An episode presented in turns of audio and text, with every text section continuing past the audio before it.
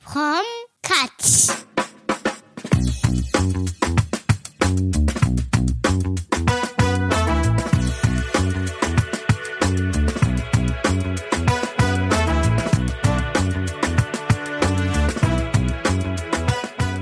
Salut tout le monde, je suis Nicolas Billière et vous écoutez From Scratch, le podcast qui explore les chemins de la création.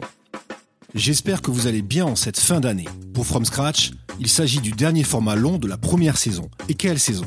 En 9 mois, ce sont 11 formats longs et 4 formats courts réalisés pour 10 000 écoutes atteintes. Tout cela n'aurait pas été possible sans vous, très chers auditeurs, et sans mes 13 invités qui ont accepté de partager avec nous leur process de création. Depuis fin mars, j'ai eu le plaisir de rencontrer des créateurs passionnés, à la fois accessibles, généreux et hyper inspirants. Je souhaitais donc les remercier pour leur confiance et pour m'avoir permis de partager leurs histoires durant cette première saison. Un grand merci également à Ludovic Prigent qui a signé le logo et l'artwork des différentes covers de From Scratch, ainsi qu'à Corentin et Ludovic du studio Like Fire qui ont produit le sound design du podcast. Le dernier remerciement s'adresse bien sûr à vous qui écoutez régulièrement ou assidûment From Scratch et qui partagez ou commentez, contribuant ainsi à le faire connaître. Merci beaucoup et on se retrouve dès 2022 pour une deuxième saison tout aussi riche et inspirante. Pour ce dernier grand format de la saison, j'ai eu la chance de pouvoir recevoir Coria et Thomas pour échanger sur des domaines qui me touchent particulièrement. Durant cet épisode, vous allez notamment mettre un pied dans l'industrie musicale, un autre dans la culture hip-hop et plonger tout entier dans la création de contenu au service des artistes et de leur image. Coria est directeur artistique, photographe et graphiste. Si vous écoutez un peu de rap, vous avez forcément vu passer son travail à un moment durant ces 15 dernières années. Il est celui derrière les pochettes de disques d'artistes comme SCH, Niska, Dean Burbigo, Gradure, PLK ou encore Sopico. Il en a signé près de 400 en carrière, s'inscrivant comme un des acteurs majeurs du mouvement hip-hop français. Il y a deux ans, il rencontre Thomas Corrado, expert en création de contenu digital et DA Images en maison de disques. L'association fait Tilt, le studio de création auquel il donne vie pour travailler et développer l'image d'artiste. Leur approche stratégique et créative sur les univers d'artistes comme Nemir, Bosch, Eva, Weshden ou Codes est telle qu'ils viennent déjà de remporter le grand prix de l'agence de l'année aux Social Music Awards. Aujourd'hui, ils partagent avec vous leur expérience et leur savoir-faire à travers des anecdotes savoureuses ainsi qu'un point de vue sur l'industrie musicale et ses coulisses. Vous l'aurez peut-être vu, l'épisode du jour est plus long que d'habitude. C'est tout simplement que nous avons fait un petit jeu entre nous qui, je l'espère, vous plaira. Coria et Thomas se sont prêtés à un cover game, une sorte de blind test durant lequel ils donnent leur avis sur plusieurs pochettes de vinyle. Petit teasing, il y a du Damso, du Amy Winehouse, du Jay-Z ou encore du Chalice Gambino. Si vous souhaitez avoir les refs, j'ai mis un lien avec toutes les covers dans la description de l'épisode. Allez, bonne écoute, c'est parti pour tout connaître du process de création de Coria et Thomas, from scratch. Ok, let's go. Euh, messieurs, bonjour, comment allez-vous Salut Nico, ça va Bah ouais, tranquillement. Tranquille. Ouais, tranquille. Parfait. Petit café, chouquette. Exactement. On est au top. Merci, hein, j'ai le droit à mon petit mug euh, Tilt. On- Yes. On va en parler euh, tout à l'heure. Donc voilà, sapin de Noël, on est dans une, une bonne ambiance. On attend les cadeaux. Euh, exact, ça arrive à la fin de l'épisode. Euh, messieurs, sachez que je suis très heureux de clôturer euh, la première saison de From Scratch en votre compagnie, euh, et ce à bien des égards. Déjà, j'aime bien les boucles. Il faut savoir que le premier invité de From Scratch était un photographe de talent qui s'appelle euh, Clément Chapillon. Donc euh, voilà, et pour ce dernier, donc j'ai l'honneur de, de recevoir Coria, autre photographe de, de talent, mais qui sévit dans un tout autre registre. J'ai aussi le plaisir d'avoir à mes côtés Thomas, autre A-player issu euh, du riche vivier toulousain. On en Et- reparlera. voilà, et que j'ai rencontré il y a plus de dix ans lors de mes années euh, d'activisme dans le hip-hop. Et c'est là que mon plaisir est un petit peu double. Euh, Je l'avoue, c'est que pour cet épisode, j'ai en face de moi deux connaisseurs, deux acteurs de la de la culture euh, hip-hop, du mouvement. Et il faut pas que je tombe non plus dans le piège de parler trop, hein, tu vois, d'axer la conversation trop sur, euh, tu vois, la culture, etc. On va rester quand même dans le sujet euh, de From Scratch, qui est la création. Ok. Bref, voilà, moi je suis très content, je suis vraiment enjoué. On va se faire un bel épisode de fin d'année, euh, même peut-être qu'il sortira juste après Noël, tu vois, donc ça sera, ça sera plutôt pas mal. Et pour commencer, messieurs, je souhaitais vous féliciter pour le prix de l'agence de l'année, Yes. euh, yes. voilà, que vous venez de gagner au Social Music Awards. Exactement. Alors, ce sont les trophées de la création et de la com digitale de l'industrie musicale. Ça envoie quand même, hein, c'est euh, c'est plutôt pas mal. Donc, ça clôture cool. bien l'année en tout cas. Ouais, c'est Mm. pas mal. Coria aussi, j'ai vu que ton taf était sur euh, Times Square, Ouais, truc de ouf. Hein. donc ça c'est beau. Hier, euh, petit post qui passe, je me dis mais mais c'est ma photo euh, sur la 5 avenue T'étais pas au courant? Bah, j'étais pas au courant de la promo en, tout cas, tu vois. Ouais. Mais euh, mais ouais, ça c'est pas que ça fait quelque chose, mais Bah, si, si, En fait- t'inquiète, on, on- comprend, je crois. c'est quoi la prochaine étape? C'est il faut que ma photo soit sur la lune, tu vois. En fait, c'est c'est un peu ce truc-là, tu vois. Et non, ouais, ça fait plaisir. Après, pff, en soi, c'est c'est demain j'aurais oublié, mais sur le moment, c'est ouais, ça ça satisfait un peu l'ego, quoi. Je comprends bien. Et puis il y a aussi Didier Deschamps il y a pas longtemps, on fait la classe, Ouais. quoi, hein, franchement. Ouais, ouais, c'est fin d'année un peu euh, un peu un peu particulière parce que euh, plein de projets un peu différents et franchement ça fait du bien. Ouais. Ça fait du bien, ouais. ouais. Bon, et du coup, donc comme c'est du très lourd aussi pour titre, maintenant pitchez-moi, s'il vous plaît, euh, l'agence. Voilà, racontez-moi un petit peu l'agence et aussi vos rôles respectifs au sein de la structure. Euh, ouais, bah tu, tu veux que je commence euh, Ouais, vas-y, euh, sur, Thomas, c'est le, sur le meilleur VRP. Euh. Non, J'ai le discours qui est. Non, non, non, mais euh, on a monté euh, donc l'agence Tilt, qui est une agence qu'on présente comme un studio créatif plus qu'une agence en réalité. Euh, et c'est une un studio qui est né d'une réflexion qu'on avait entre moi et Coria euh, sur sur toute cette partie euh, euh, création de contenu autour de la musique. Euh, pour te faire rapidement la genèse de, de tout ça, c'est que euh, bon, moi, moi, je viens de, j'ai travaillé dans l'industrie musicale, comme tu l'as présenté. euh, j'ai eu vaguement plusieurs vies, notamment une qui a, qui a été drapée. Mais euh, tout ça m'a amené à, à rentrer dans l'industrie musicale, donc à Universal, à Sony, etc. Plutôt dans l'image. Moi, j'étais en mode DA image. Et, euh, et la rencontre qu'on a fait, que j'ai faite avec avec Coria, qui qui est bah, qui se présentera plus plus précisément.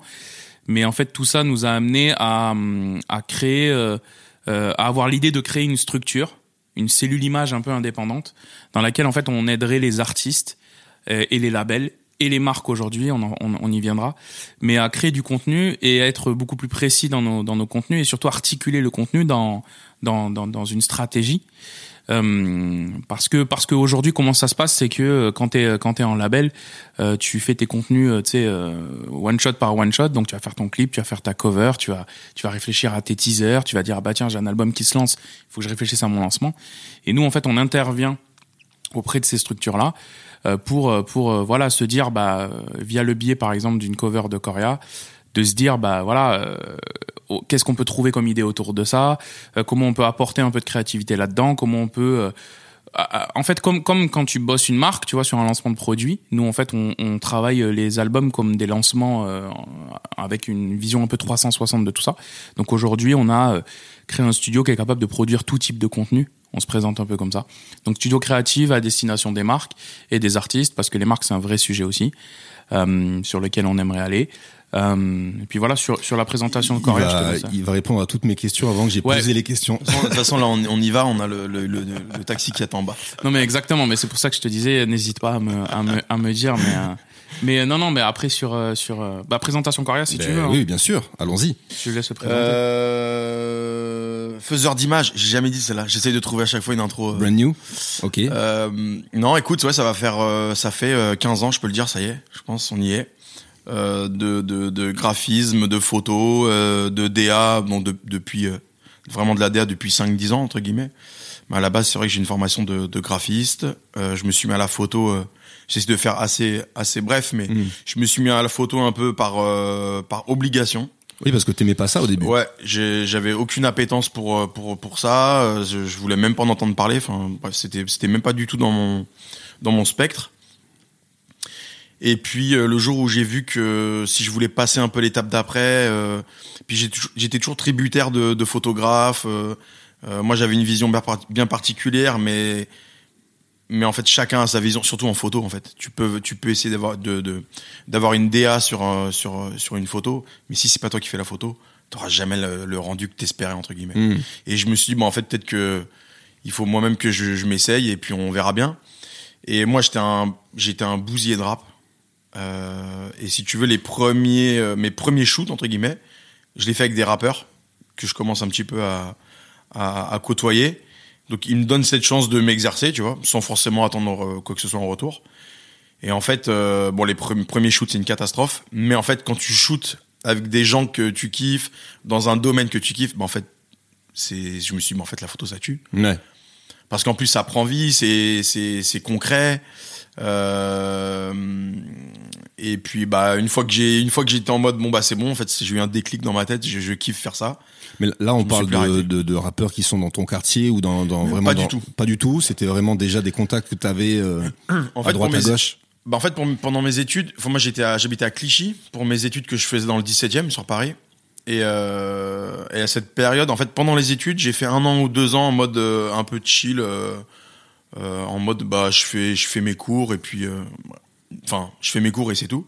Et je sentais qu'au bout d'un an deux ans, il me manquait une, je manquais de, de challenge. euh, En fait, ça allait pas assez vite pour moi les études, si tu veux. Mm. J'étais tellement en mode ça y est, c'est ça, c'est ça que je veux faire que j'avais vraiment besoin de bouffer, de faire des choses, faire des choses, créer, faire de l'image, Photoshop, tout le temps, tout le temps, tout le temps. J'avais vraiment dans une boulimie de, de ce truc-là. J'avais j'avais limite pas de vie à côté, tu vois.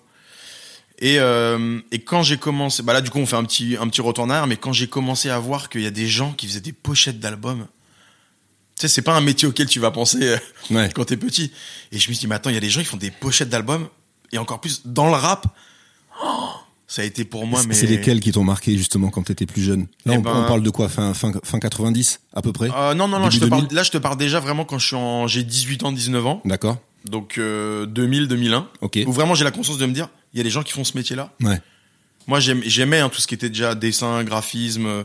Euh, j'aimais beaucoup aussi les pubs. Voilà, je suis désolé pour ceux qui écoutent parce que je fais des, Des je fais digressions flashs- Ouais, voilà, mais euh, je- je- moi dans ma dans ma chambre, si tu veux, j'avais des des pages de pub Nike. J'avais pas des, des posters de, de chanteurs ou quoi que ce soit. Mm. J'avais des pages de pub Nike, j'avais des j'avais des affiches de films, euh, enfin voilà. Et euh, si tu veux, donc le jour où je, où je comprends qu'il y a des gens qui font des pochettes d'albums, je me dis, bon, en fait, il faut que j'aille au contact des, de, de- des rappeurs, tout simplement, Mhm. tu vois. Sauf qu'à l'époque, euh, MySpace vient à peine d'arriver. Donc on se parle pas de YouTube, on se parle pas de Facebook, en Insta, on n'en parle même pas. Et, euh, et donc le contact est quand même un peu plus compliqué à aller chercher. Mais les deux, trois premiers mails que je réussis à, à, dé- à dégoter sur Internet, à l'époque, je me rappelle, il y avait un site qui s'appelait Xphase. Hmm. Je pense que vous vous vous rappelez, les gars. xphase.com, qui euh, répertoriait un peu tous les gens de l'industrie. Et euh, moi, j'étais un bousier de Flint quand il est arrivé, Ouais. rappeur du 18. Et je me dis, faut que je trouve son label.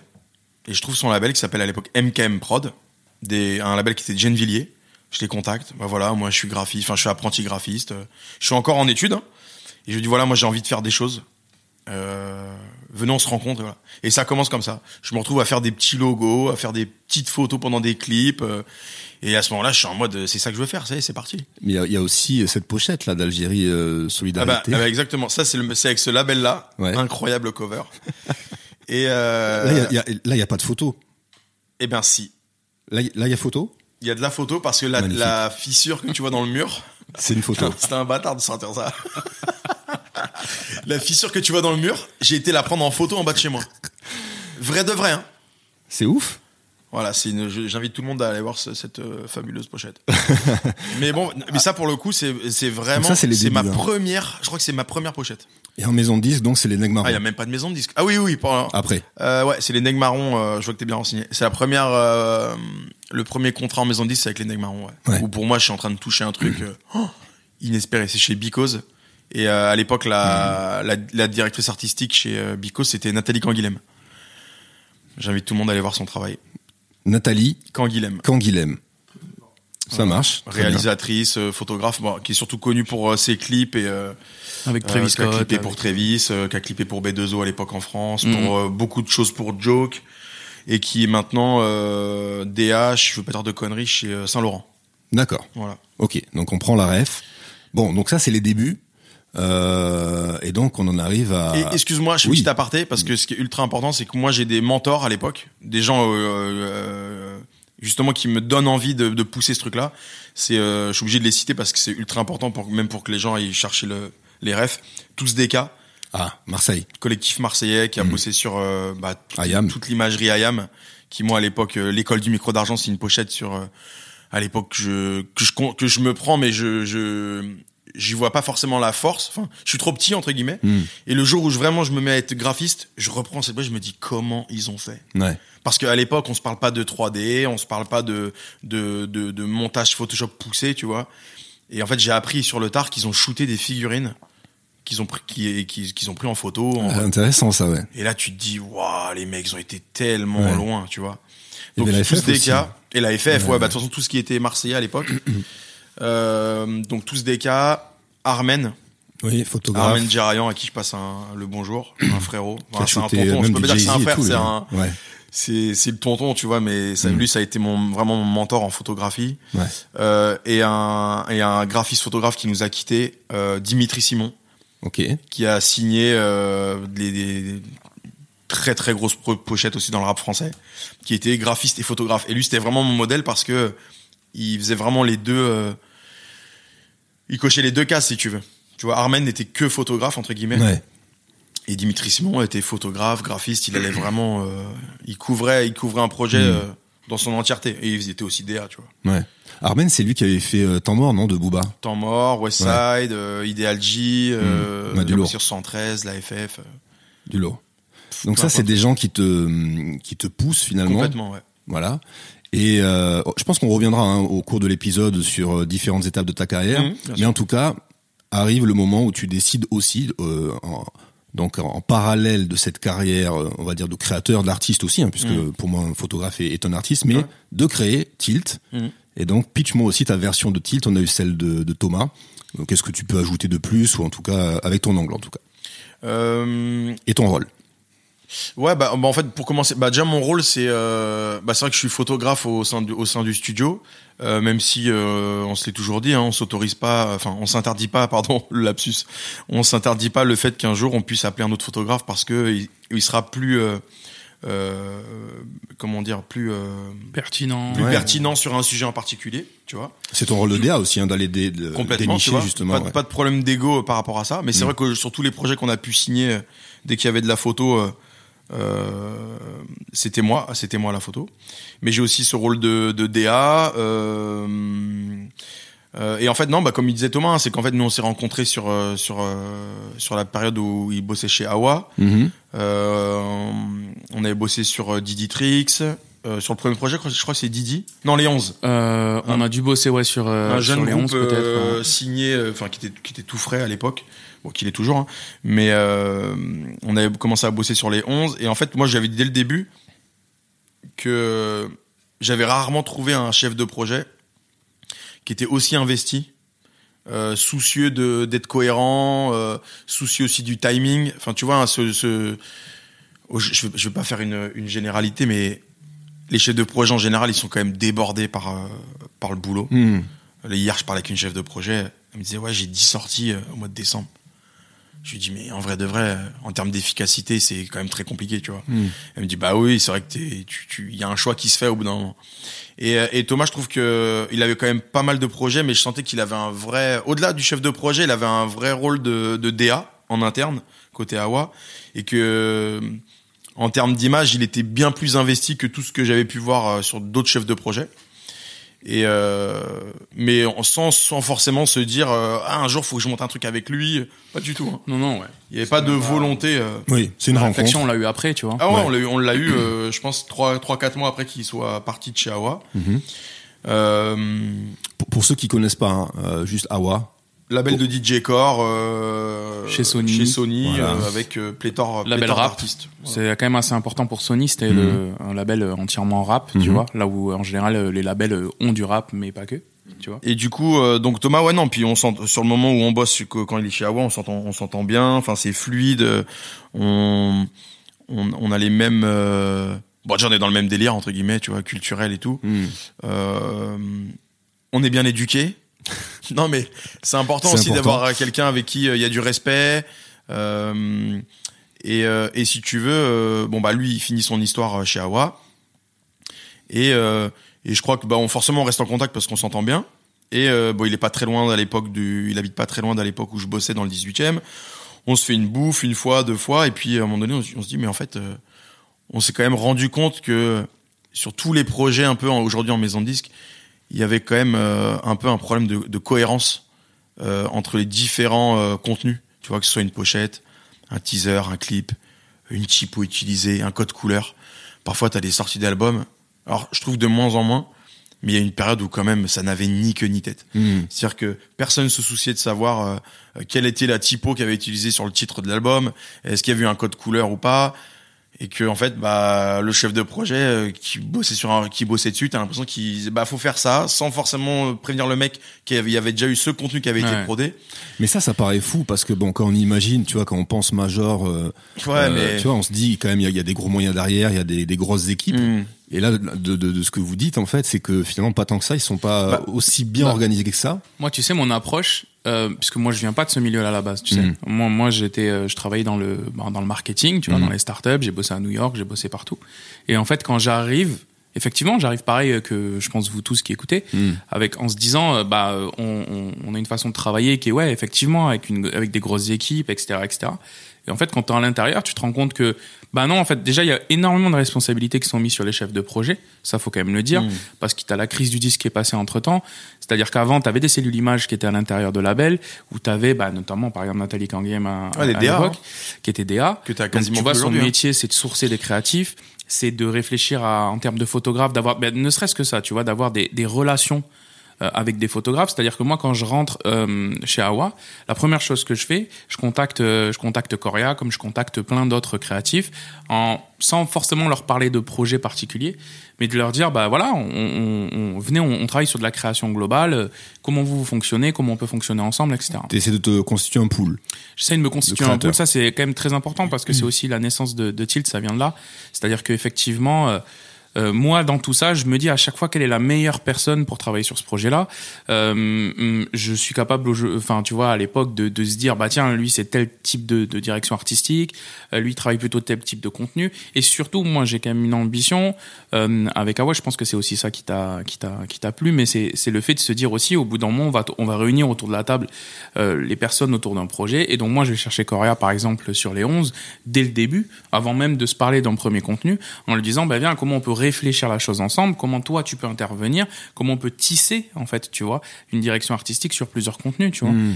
Et, euh, et effectivement, euh, je me rends compte que la crise du disque étant passée par là, les premiers qui sautent, en général, bah, c'est les cellules images, c'est le marketing, etc. ouais. Et tu te retrouves avec moins de créateurs. C'est-à-dire tu te retrouves avec des, des gens qui sont en chef de projet, qui sont en gestion de projet. Mais euh, il suffit que tu aies un chef de projet qui ait pas d'appétence particulier pour l'image. Et tu te retrouves avec un chef de projet bah, qui gère, quoi, tu vois. Ouais, c'est bancal à, à la fin. Exactement. Et donc il se retrouve à, il se retrouve en fait à appeler euh, toujours les mêmes personnes. Il sait pas trop pourquoi. Et c'est ce que je te disais dans l'intro. euh, euh, C'était aussi que il travaille un peu au coup par coup, tu vois. On lui demande un single, il travaille un single.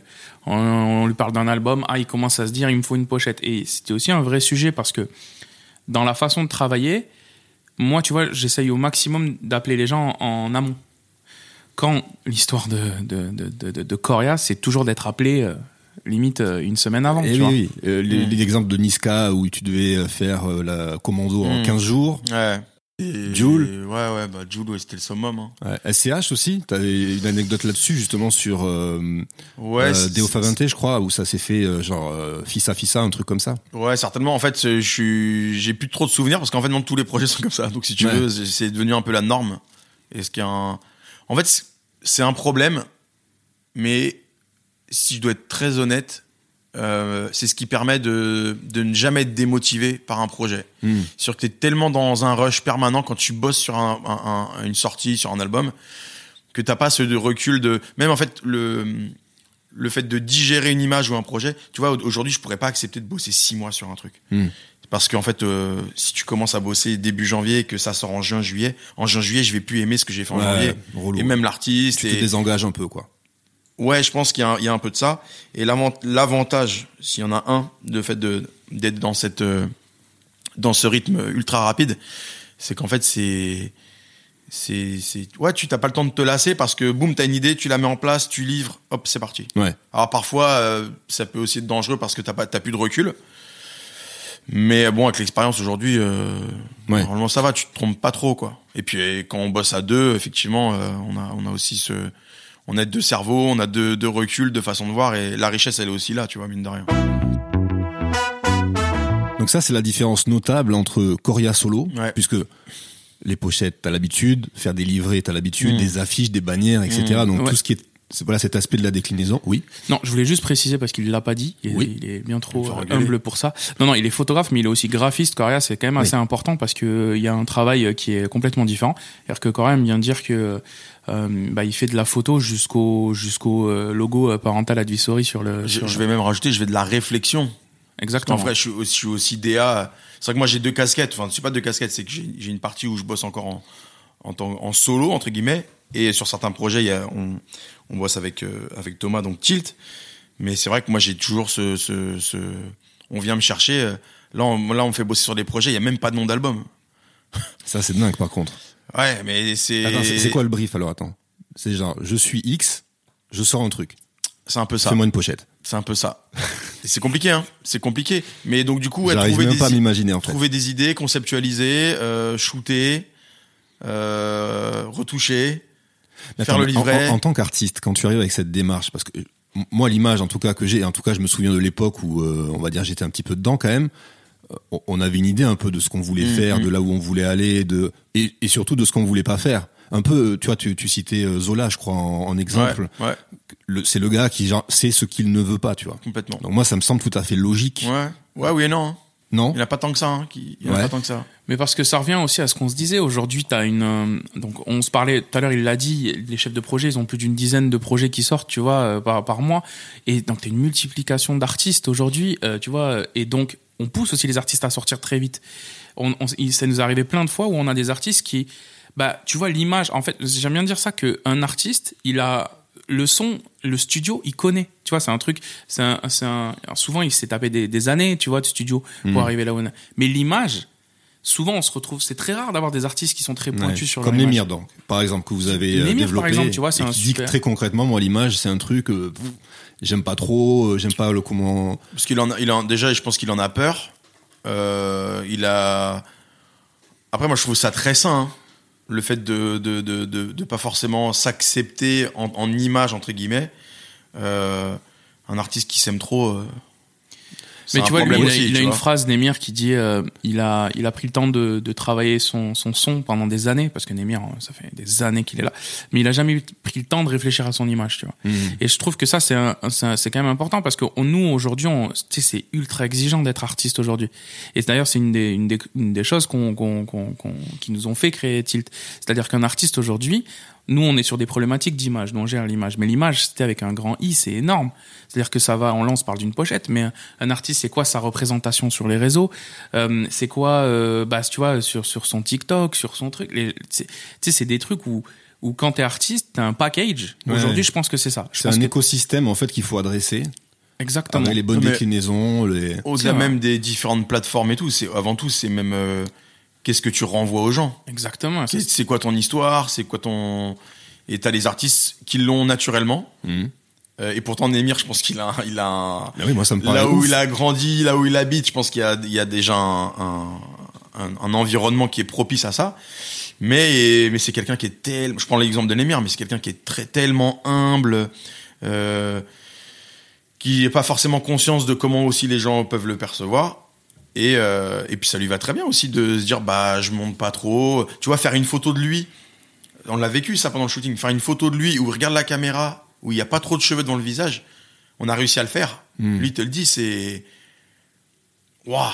Là, je, je Ouais, m'aime bien dur. dessus, mais c'est vraiment, c'est vraiment filles. Bon, on nous avait, on nous avait prévenu hein, que Nemir, c'était, en- tu vois, la, la, la première pochette de son, sa, son premier album, sa pochette, c'est lui au milieu, tout petit. Les gens, euh, ils peuvent, ils peuvent aller voir. Non, c'est une photo de son enfance. Non, mais attends, oui, c'est une photo de lui d'identité étant petit. Et la photo prend euh, un dixième de la pochette. Ouais. Ça veut tout dire. Et notre défi, c'était ça. C'était, euh, on est clairement venu nous voir en disant, bah les gars, là, il faut qu'on pousse les curseurs sur son image. Ça va être très dur, mais il faut qu'on trouve son truc et il va falloir que euh, on le voit un peu plus. Et, Ouais. et on ça, a réussi. le label, et Nemir hein. était ultra content. Je viens vous voir. C'est le, c'est une démarche du label. Ouais, Ou c'est une démarche- démarche de l'artiste qui le demande à la- au label, tu vois. Enfin, c'est. Non, enfin, alors je sais pas comment ça s'est passé en interne, Mhm. mais alors nous, effectivement, on avait des, euh, c'est le label, donc Capitol, qui est venu, euh, qui est venu, qui est venu nous chercher là-dessus. Euh, Bah, Bah, moi, je, excuse-moi, moi je connais, moi je le connaissais déjà un peu Némir parce que j'avais bossé avec Dean Burbigo, Hmm. qui est son frérot euh, de, de son, tu vois. Donc la cover euh, Grand Cru. Exactement. Notamment. Et euh, Némir, je l'avais déjà croisé au Bataclan à l'époque et tout. On, je lui avais dit, c'était, si t'as un jour un projet, euh, moi je serais très très chaud de pouvoir bosser dessus. Il y a eu son premier album qui est sorti, il avait bossé avec Régular d'ailleurs. Donc on s'était- ça s'était pas fait, mais pas très grave. Et, euh, et après, ouais, Thomas connaissait bien euh, moi, je- Jorian, moi, je connaissais Jorian, Nemir côté- aussi, que je connaissais un petit côté peu. euh, Capitole. Et Mais- puis euh, on s'est on s'est on s'est Ouais. rencontrés. Mais effectivement, tu vois, par exemple, le label vient nous voir en nous disant on a une problématique euh, d'image avec Nemir, c'est qu'il faut euh, qu'il incarne au moment visuellement sa musique. Ce qui était ce qui était pas le cas. Après, tu vois, euh, pour revenir sur ce qu'on disait tout à l'heure, pour moi, il y a effectivement il y a autant de typologies d'artistes qu'il y a d'artistes. C'est-à-dire que tu as des artistes qui sont ultra investis dans leur image, qui viennent nous voir avec des trucs très précis, en disant ça j'aime, ça j'aime pas, je veux ça comme ça. Tu vois, je, on pense par exemple à un Laylo qui lui, tu vois, a eu tu- clairement, il, tu sens qu'il a une, cette réflexion qui est très profonde Ah ouais, sur son image. tu vois. Carrément. Et puis t'as des artistes qui euh, D'ailleurs, j'allais dire même euh, époustouflant, tu vois. Moi, j'ai- je l'ai connu euh, bah, à l'époque où on était à Toulouse. Hein. Le, le- le parcours, en tout cas, de Lailo, je, je le trouvais incroyable. Ouais. Je m'y attendais vraiment pas, tu vois. Mais tu sais, c'est important aussi parce que Laylo, il est, il est quand même très bien entouré aussi en images puisqu'il y a tout un studio TBMA derrière lui, etc. Et je trouve que ça fait partie aussi, tu vois, des, des, des choses d'un artiste de se dire il faut se staffer au moment. C'était Mhm. un truc un peu de se dire bah t'as des problématiques et aujourd'hui bah voilà un des, un des grands messages qu'on a c'est que l'image c'est euh, limite plus important que la musique aujourd'hui. Ma- heureusement ou malheureusement, mais l'image de ce que tu renvoies, Ça me fait mal, ça me fait un peu mal, mais je, je, je comprends ce que Non, tu non, veux mais dire. Non, ça, ça, mais- ça l'est tout autant. tout Ça l'est tout autant. Ouais, moi c'est pas mais c'est pas forcément un truc que, que tu vois que moi je j'aime capte. forcément mais mais aujourd'hui la vérité c'est que si en tout cas tu peux être très bon en musique si derrière l'image attention l'image j'ai pas dit forcément un truc travaillé Hmm. tu vois quand on se parle d'un Joule par exemple clairement il y a un positionnement il y a, un- il y a une image qui est qui est très Ouais, définie sur Joule que tu n'aimes ou que tu n'aimes pas qui est travaillée ou pas travaillée mais clairement elle est là Hmm. et euh, et puis ce que tu disais sur Joule aussi, c'est que c'est c'est tellement aléatoire et tellement tu peux pas vraiment cadrer aussi le, le personnage. Je crois que c'était un petit peu ça que les choses se font parfois de façon hyper spontanée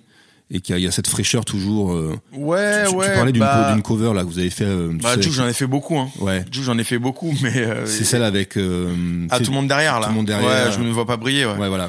Bah non, mais Jules, en fait, pour résumer, ça a été à chaque fois euh, des coups de fil euh, 48 heures avant euh, du de la- du du label en disant euh, faut qu'on shoot Jules le prochain album qui sort. Et il était déjà dans un rythme un peu effréné de sortie d'album. Donc si tu veux, euh, quand ils appuyaient sur le bouton, il fallait que tout le monde suive. Ouais. Et euh, sauf que Jules, tu ne prévoyais pas de stylisme. Tu, tu sais que tu vas à Marseille et tu verras bien. et je- pour la petite anecdote, je me vois pas briller. La pochette, ça devait pas être ça à la base. À la base, on fait un, on essaie de faire une un, un shooting photo assez classique sur Marseille. Donc je descends une première fois à Marseille. On fait ce shooting photo euh, assez classique et en vrai de vrai pas, pas, pas si intéressant que ça. Pas suffisamment pour que ce soit une cover. Et en fait, pendant le shooting, je lui dis, euh, mais tu sais, avec un nom d'album comme ça, parce qu'en fait, là, c'est lui qui dicte en mode, je me vois pas briller. Il me dit, moi, je veux un truc très sobre en studio. Ok. On y va, let's go. 48 heures, je suis à Marseille. 48 heures plus tard, pardon. Et pendant le shooting, je lui dis, mais avec un titre comme ça, pour moi, c'est, limite, t'as mis tous tes gars devant toi, en bas de chez toi. Et, euh, Oui, et toi, t'es derrière, Et, toi, pas. limite, t'es dans la foule, mais on te, on te voit même pas, tu vois. Je me Hmm. vois pas briller. Pour moi, c'est exactement ça. Et je vois, il tique à moitié, tu vois, en mode, euh, mais il me répond pas. Ok. On finit le shoot, il est content des photos. Moi, je suis en mode, bon, bah, s'il est content, il est content. Mais c'est vrai que c'est pas là où j'en tire une satisfaction personnelle, en tout cas en termes de créa. Hmm. Et le lendemain, il m'appelle. Ah, frérot, j'ai repensé à ce que tu m'as dit pendant le shooting, t'as raison. La cover, ça va être ça, je crois. C'est moi en bas de chez moi avec tous mes gars. ok. Allez. Sauf que là, t'es dans l'urgence. Je redescends euh, peut-être deux jours après. Et c'est reparti. Mais, bon, c'est cool, tu vois. Moi, j'en garde des super souvenirs. Et le- la séance photo se fait en bas. T'essayes de, ram- de, de t'essayes de prendre qui, qui est là, qui veut bien participer, tous les gamins qui sont là. J'arrive, Jules, il arrive en gros merco, je peux le dire. hein. Il arrive en gros merco et tout. Tu te dis, putain, mais. Et il sort, claquette, survette, il prend le scooter d'un petit, et là, il fait des roues dans la rue. Tu te dis, c'est incroyable, Jules, tu vois. Incroyable. Parce qu'il est encore avec ses gars, tu vois. Il y a Ouais. pas de, j'habite à tel endroit et je viens tricher, je suis, je fais semblant. Non, non, c'est son quotidien. Hmm. Et, euh, et la séance photo dure 15 minutes parce que, euh, parce que tout le monde est tellement en train de bouger, tout le monde est excité. Ouais. J'avais prévu des fumigènes. Il y a un mec, en fait, au bout de 30 secondes, il pète le fumigène. Alors j'avais dit, attendez. Puis là, c'est le zbeul, c'est le vélodrome, en fait. Ouais. Dans la rue, c'est le vélodrome. Donc euh, je regarde, je fais, bah, je crois que j'ai une photo qui fait le taf. Puis Et ça va et être tout ça. le monde se barre. Il y a le Raluciano qui est pendant qui est là pendant le shooting, qui est passé en smart. Non, qui est pas passé en smart. C'était Bengus, un, un, un Marseillais euh, euh, connu, que- enfin surtout en foot et tout, euh, qui qui passe en smart. Enfin, c'est Ouais. improbable. Un ça peu- n'a un ni peu queue ni tête. quoi, mais ouais. Mais si tu vois que le recul, c'est une des pochettes que j'ai que je préfère entre guillemets de tout ce que j'ai fait sur Joule parce que c'est celle qui a le plus de sens en fait. Avec Tilt, donc on, on en parlait, hein, vous travaillez sur des typologies d'artistes et des univers complètement différents. Alors, on va citer un peu, hein, ça va de Eva Queen à Nemir, on en a parlé, en passant par euh, Bosch, Codes, ultra ultra Bosch. ultra Kaira entre ouais, guillemets. Seven Banks, euh, le collectif de Kobalade. Euh, Il y a aussi Weshden. Voilà, parce que on, va en parler aussi. Il y a aussi les marques. Hein, vous travaillez aussi pour pour des marques. Bon, mais quand vous recevez en fait un brief, c'est quoi vos, premiers réflexes à tous les deux? Euh, Comment est-ce que le duo se met en marche?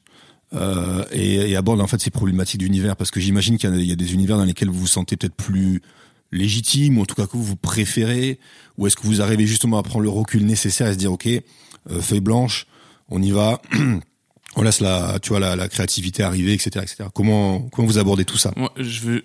Ce qui est important aussi de dire, c'est qu'effectivement, on a bossé beaucoup d'urbain, mais on se veut pas être un studio urbain, tu vois, Mm. de création. Donc, c'est-à-dire qu'aujourd'hui, nous, on est quand même très ouvert à travailler sur tout style de musique. Et moi, je trouve ça justement très très cool de pouvoir travailler euh, autant sur une Eva Queen que sur ISK ou que sur euh, Codes ou Boleman ou peu importe. Et Parce que en fait, finalement, euh, c'est de l'idée, tu vois. Euh, comment ça se passe en général Euh, Il y a, y a- y a pas de cas de figure euh, type. Ça peut être euh, l'entourage de l'artiste, le management qui euh, soit euh, contacte directement Coria euh, parce que parce que c'est parce qu'il est beaucoup plus euh, bah voilà mis en avant que que Tilt pour le moment. Euh, soit c'est le label qui nous contacte ou qui contacte Coria. Et par rapport à ça, après euh, euh, vient une réflexion un peu de l'ambition du projet, c'est-à-dire euh, qu'est-ce que qu'est-ce que réellement ils ont besoin. Euh, bah pour euh, pour aussi quelle est l'enveloppe sur laquelle ils travaillent parce que très honnêtement ça nous ça nous permet de nous cadrer sur euh, comment on va pouvoir créer des, des contenus. Et partant de là voilà on réfléchit euh, ce qu'on se disait tout à l'heure on part nous on a quand même besoin de savoir le nom du projet. Je pense que ça c'est quand même un truc qui est quand même très important euh, des fois il y a des noms qui n'ont rien à voir avec le contenu en fait de, l'album. Euh, et d'ailleurs, des fois on, ne jongle pas forcément sur le nom du projet. Euh, mais pour nous, c'est quand même le départ d'un truc, tu vois. C'est-à-dire que on a déjà eu des projets où effectivement, tant qu'on n'a pas le nom, on sait que c'est même tu sais même pour un artiste, j'ai l'impression une fois qu'il met le nom, ça y est, tu vois, il a arrêté le truc, il sait où il va. Hmm. C'est comme pour Eva Queen, quoi. Quand elle vous dit feed, il y a quelque chose qui, euh, qui commence à germer, quoi. Peut-être plus facilement. Bah exactement. Par exemple, sur Eva Queen, le mot feed nous déclenche nous toute une stratégie et, tout par de là, tu vois. Si on avait eu un autre nom, peut-être qu'on serait parti sur autre chose. Hmm. Euh, Food notamment. Food, par exemple. Ouais, je fais des petites blagues parfois. Mais euh, mais exactement, euh, c'est comme sur Bosch par exemple sur euh, sur l'album Thinking Ici. Donc il vient nous voir déjà. Euh, non, c'est le label qui vient nous voir. Je crois que c'est Nadjer chez Arista qui vient nous voir, qui nous dit voilà j'ai Bosch. C'était avant la série validée. C'est quand même c'est quand même important à le dire. Il vient nous Non, voir. en on- fait, excuse-moi, je te coupe. Il vient de, il vient d'avoir, euh, il a tourné validé, Ouais, il vient de mais finir. c'est pas diffusé. C'est pas encore diffusé et on n'en sait pas forcément Ouais. plus sur le personnage en plus de ça. Ça Grave. nous a pas forcément euh, influencé. Un peu vénère le personnage, ouais. Exactement. Et euh, et en fait, euh, il vient nous voir et euh, lui, il a une idée très précise. Il nous dit ouais, je vais appeler, je vais appeler mon album Synchinici, tu vois. Euh, nous, on comprend rien au début. On dit euh, euh, c'est-à-dire. J'ai fait latin un peu, donc ça me parle, mais. Mais euh, non, en fait, ça veut dire émotion avec un S en grec. Hmm. Euh, et en fait, les Grecs, euh, ils- donc nous, on, on- tu vois, il nous dit ouais, on- j'ai une ref en tête. J'ai cette espèce de personnage en haut d'un. Tu sais, il est un peu manga lui, donc il a une espèce de personnage en haut d'un- d'un- d'une colline, tu vois. Je savais pas du tout. Et d'ailleurs, ça- le fait que tu me dises ça, ça m'étonne même, tu vois, par rapport au personnage que, tu vois, ce qu'il dégage. Je savais pas qu'il était manga du tout. Si, si, il est, Bosch. il est, il est- il est voilà. gros fan de Ah, bah, manga. de toute façon, en ça, le carnage dans Validé et le Bosch dans la vraie vie sont, sont diamétralement opposés. hein. Hmm. C'est, Ouais. c'est Non, c'est un mec très calme. rien à euh, voir. Très calme, euh, très posé, euh, voix douce, euh, bon, qui en impose, tu vois, mais. Hmm. Et euh, ouais, ouais. Et donc il vient avec sa ref, tu vois, avec son personnage sur en haut d'un d'un d'une espèce de mont, tu vois. Et euh, et voilà, nous on a ça en brief. Et donc nous on, creuse un peu, tu vois, et on se dit effectivement quand on se parle de nom qui peut nous inspirer, on se dit bah tiens, Synchinici, il faut quand même qu'on aille creuser, tu vois. Donc en grec, effectivement, c'est émotion avec un S. Apparemment il y en a cinq. Alors je ne- je je vais pas te les citer parce que je m'en souviens plus du tout, Hmm. mais en gros t'as la peur, la, colère, colère, la la, mort, ouais. Euh, et donc nous on se dit bah tiens, euh, je sais pas, euh, ça paraît évident pour nous de de, de, de le mettre, Tu vois, comme moi, je, voilà, je pars sur une espèce d'idée avec Cora. Je lui dis tiens, ce serait bien de le mettre en espèce de spartiate, tu vois, une espèce de spartiate. et Coria euh, va dans mon sens en disant bah ouais, ce serait bien de le mettre sur un trône, tu vois. Et donc on part sur cette sur cette pochette là où en fait on l'imagine un peu comme ça. Donc on lui propose un peu ces, ces rêves là. Et lui se dit vas-y let's go, on y va. Et donc euh, bah pour la petite histoire euh, niveau budget. Mais on avait déjà était, pour idée de mettre les, les, les, les corps au sol, euh, limite il a le pied sur la tête d'un mec. Ouais euh, exactement. vraiment en mode de guerrier quoi. Enfin, fin- il y a eu un, il y a un combat, c'est passé et voilà. Et donc pour la petite histoire, bon effectivement le budget était un peu serré, donc en fait on se dit bon on va faire la déco nous-mêmes, donc c'était assez marrant. On est Ouais, mais parti. c'était cool euh, hein, avec le recul, c'était cool. hein. On est parti euh, chercher euh, dans un entrepôt, tu sais, qui font les décors de cinéma. Donc on est parti chercher des colonnes, euh, des- Hmm. des- un trône, etc. Donc ça, c'est cool. On a tout reproduit en studio. Et Ouais, donc, parce que c'est important ce qu'il dit Thomas parce que il y a beaucoup de gens qui ont cru que c'était de la 3D. Non. Alors que Je l'avoue. Voilà. Oui. Alors que hum, alors qu'en en vérité sur la photo, il y a que le ciel derrière qui a été rajouté en post prod. D'accord. Toutes les colonnes, les trônes, les corps, les les il y a des douilles posées, la colonne au premier plan, elle est là sur le shooting, tout est Tout est vrai. J'ai les photos pour ceux qui veulent. Mais euh, tout est vrai, tu vois. Et on était content de nous parce que, bah moi en plus avec, enfin au bout d'un moment quand t'es photographe, le but c'est aussi de de faire le moins de post prod possible, parce que t'as envie de pousser ton truc au max. Et euh, et quand t'arrives à à faire croire aux gens que que que c'est de la 3D alors qu'en Mhm. fait ça a été shooté en vrai, bah, c'est cool, tu vois. Ouais. Donc c'est pour ça qu'on fait des making of et des des, des rushs ouais. pour bien montrer aux gens que non non, regardez, on l'a fait en vrai. Ouais. Euh, J'avais une question là-dessus, puisque tu disais de, de la cover que c'était une de tes préférées, tu sais, de Ouais. la CH, parce que justement c'était euh, un shoot Mm, mm. sur lequel il y avait euh, finalement très peu de post-prod. Et ça, c'est un, peu le Graal. C'est un peu le Graal pour toi sur, sur une cover. Complètement. Complètement. Même si parfois ça m'arrive de faire des visuels quasiment full 3D avec un peu d'int- d'intégration photo. Parce que faut, il y a une mouvance, il y a une tendance sur, euh, sur laquelle aussi il faut, il faut aller de temps en temps, tu vois. Et puis parfois il y a des, il y a des, il y a des pochettes où, euh, Ouais, le sujet s'y prête. bah, tu peux pas le faire en vrai dans tous les cas, donc, euh, donc, euh, donc, euh, let's go. Mais c'est vrai qu'en photo, la vraie satisfaction, c'est de se dire, euh, tu vois, j'ai bossé sur gradure, par exemple. Plein de gens pensaient que c'était de l'in- de la, que tout était fake. Avec le tank là? Ouais. Hmm. Euh, même Deo Favente, il y a des gens qu'on, pour la petite histoire, PLK, à l'époque où je le rencontre, il me dit, c'est quoi, quand Deo Favente est sorti avec ma meuf, on a fait un pari tous les deux. PLK, le rappeur aujourd'hui, il dit, ils ont, lui était persuadé que c'était de la 3D et sa copine était persuadée que c'était fait en vrai. Euh, pas la 3D, de la peinture. Ouais. PLK pensait que Deo Favente, c'était une peinture, pas une photo. C'est-à-dire une Ah oui, oui, oui, euh, Voilà. pardon. parce qu'il y avait ce traitement un peu renaissance avec les craquelures. voilà. Ouais. Et quand je lui dis bah non, c'est une vraie photo, il me fait ah bâtard, j'ai perdu, euh, j'ai perdu, tu vois. Donc il y a toujours ce truc où les gens en fait bah ne savent pas trop. euh, Mais ça, c'est ton travail, gra- c'est ton travail avec, les lumières, les flashs, etc. Exactement. qui rend ça. ouais, Ouais, de traitement graphique aussi. de traitement. Ouais, Non, puis il y a des gens pour qui avoir un tank en vrai c'est improbable. Tu Ah vois. Alors que bah non, on s'est pris la tête, on a été le chercher, on a été dans shooté dans le nord exprès Ouais. parce qu'il y a un mec qui qui lui faisait de la location de de tanks et de de, de véhicules de de guerre entre guillemets, tu vois. Non, on se prend la tête pour aller au bout du bout. Et d'ailleurs, vous pouvez voir les behind the scenes. Là, il y a une vidéo sur YouTube qui, euh, qui tourne. C'est l'œil de Coria. Dans l'œil de Coréa. dans l'œil de Coria et justement on voit un peu tous les, les behind the scenes de cette de cette cover et, et, euh, c'est assez assez assez cool à, à regarder ouais ce petit tank là Et pour et ben c'est ce qu'on on fait aussi des making of avec Tilt sur euh, qui s'appelle les D-Rush où là on a plus une approche euh, euh, où là déjà il y a la voix off de Thomas qui explique vraiment le elle passe bien hein ouais. ouais. Je m'y suis Ah. pas encore essayé parce que Ouais, voilà, c'est ça la vraie vérité, c'est que euh, j'ai du mal à faire poser la voix de Coria. C'est pas une, pas une question d'ego. Hein. Non et puis non pour le coup Thomas je trouve qu'il à chaque fois il hum, enfin moi j'ai fait très peu de retours sur les vocaux qu'il peut qu'il peut faire dessus enfin sur sur sa voix off même sur la façon dont il raconte Hmm. Euh, donc non non c'est cool mais c'est vrai qu'on a Non, mais plus c'est- une approche un- de Mais c'est important, euh, c'est important aussi parce que même, même ce podcast, tu vois, en fait, en vrai, pour nous, il est important parce que c'est aussi d'expliquer, notamment le dérush, de derrière euh, une pochette, tout ce qu'il y a, tu vois, en réflexion. en- Et on fait pas que des pochettes, effectivement, j'ai oublié de le dire, même sur le Bosch, tu vois, on fait, on fait des teasers. L'idée, c'était de faire ramener un truc un peu cinématique. et, et ça c'est important parce que tu vois quand quand tu racontes Bosch très honnêtement je me dis en vrai donc ça c'est quelque chose que Coria en tant que photographe euh, et euh, on va dire euh, cover maker peut faire Hum. tu vois donc c'est quoi la valeur ajoutée de Thomas et donc de Tilt sur les projets tu vois ce que je veux dire? Euh, c'est quoi la plus-value sur ça? C'est que par exemple, euh, la problématique au début euh, sur le lancement de Bosch, c'est son premier album. Il est sorti de mixtape avant, mais son premier album, donc le label veut quand même marquer le truc. Ils savent ils y a la série validée qui va sortir, etc., etc. Et donc ils nous demandent aussi d'avoir, tu vois, une réflexion un peu de, com, tu vois, de promo un peu. Donc nous, on part effectivement sur ce personnage-là, et nous, on leur dit aussi, bah voilà, ça vous permet avec ce personnage-là de jouer dessus, euh, d'aller jouer sur le côté spartiate. Euh, donc nous, effectivement, on ramène, on fait de la production vidéo aussi, chose que ne fait pas Coria de, base, où on va, euh, par exemple, dans cette thématique-là, euh, ramener une expertise un peu euh, sur euh, sur du teasing, tu vois. Bref, donc en termes de création, on essaye d'avoir un truc un peu un peu un pas de recul et de se dire, bah filez-nous tous vos assets.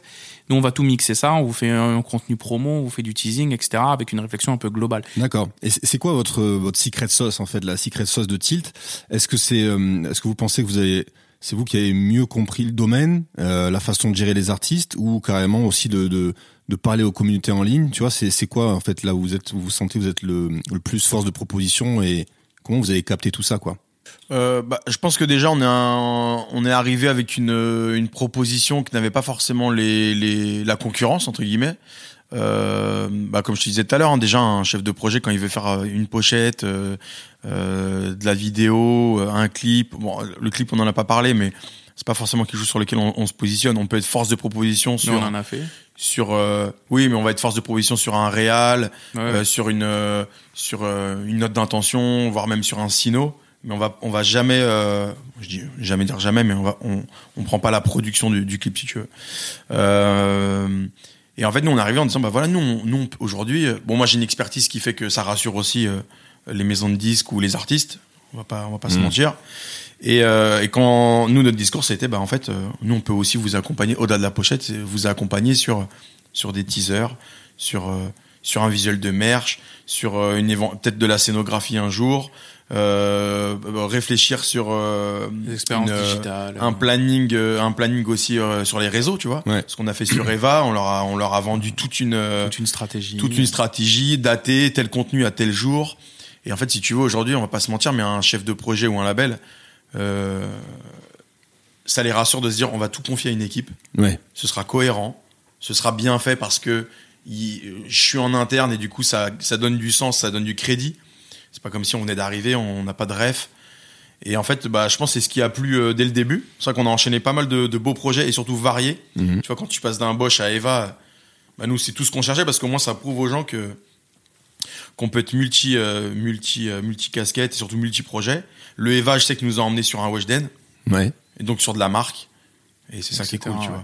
Et en- moi, je pense qu'un secret sauce pour euh, effectivement, donc t'as- c'est un mélange entre l'expérience et l'expertise de, de Coria, Mhm.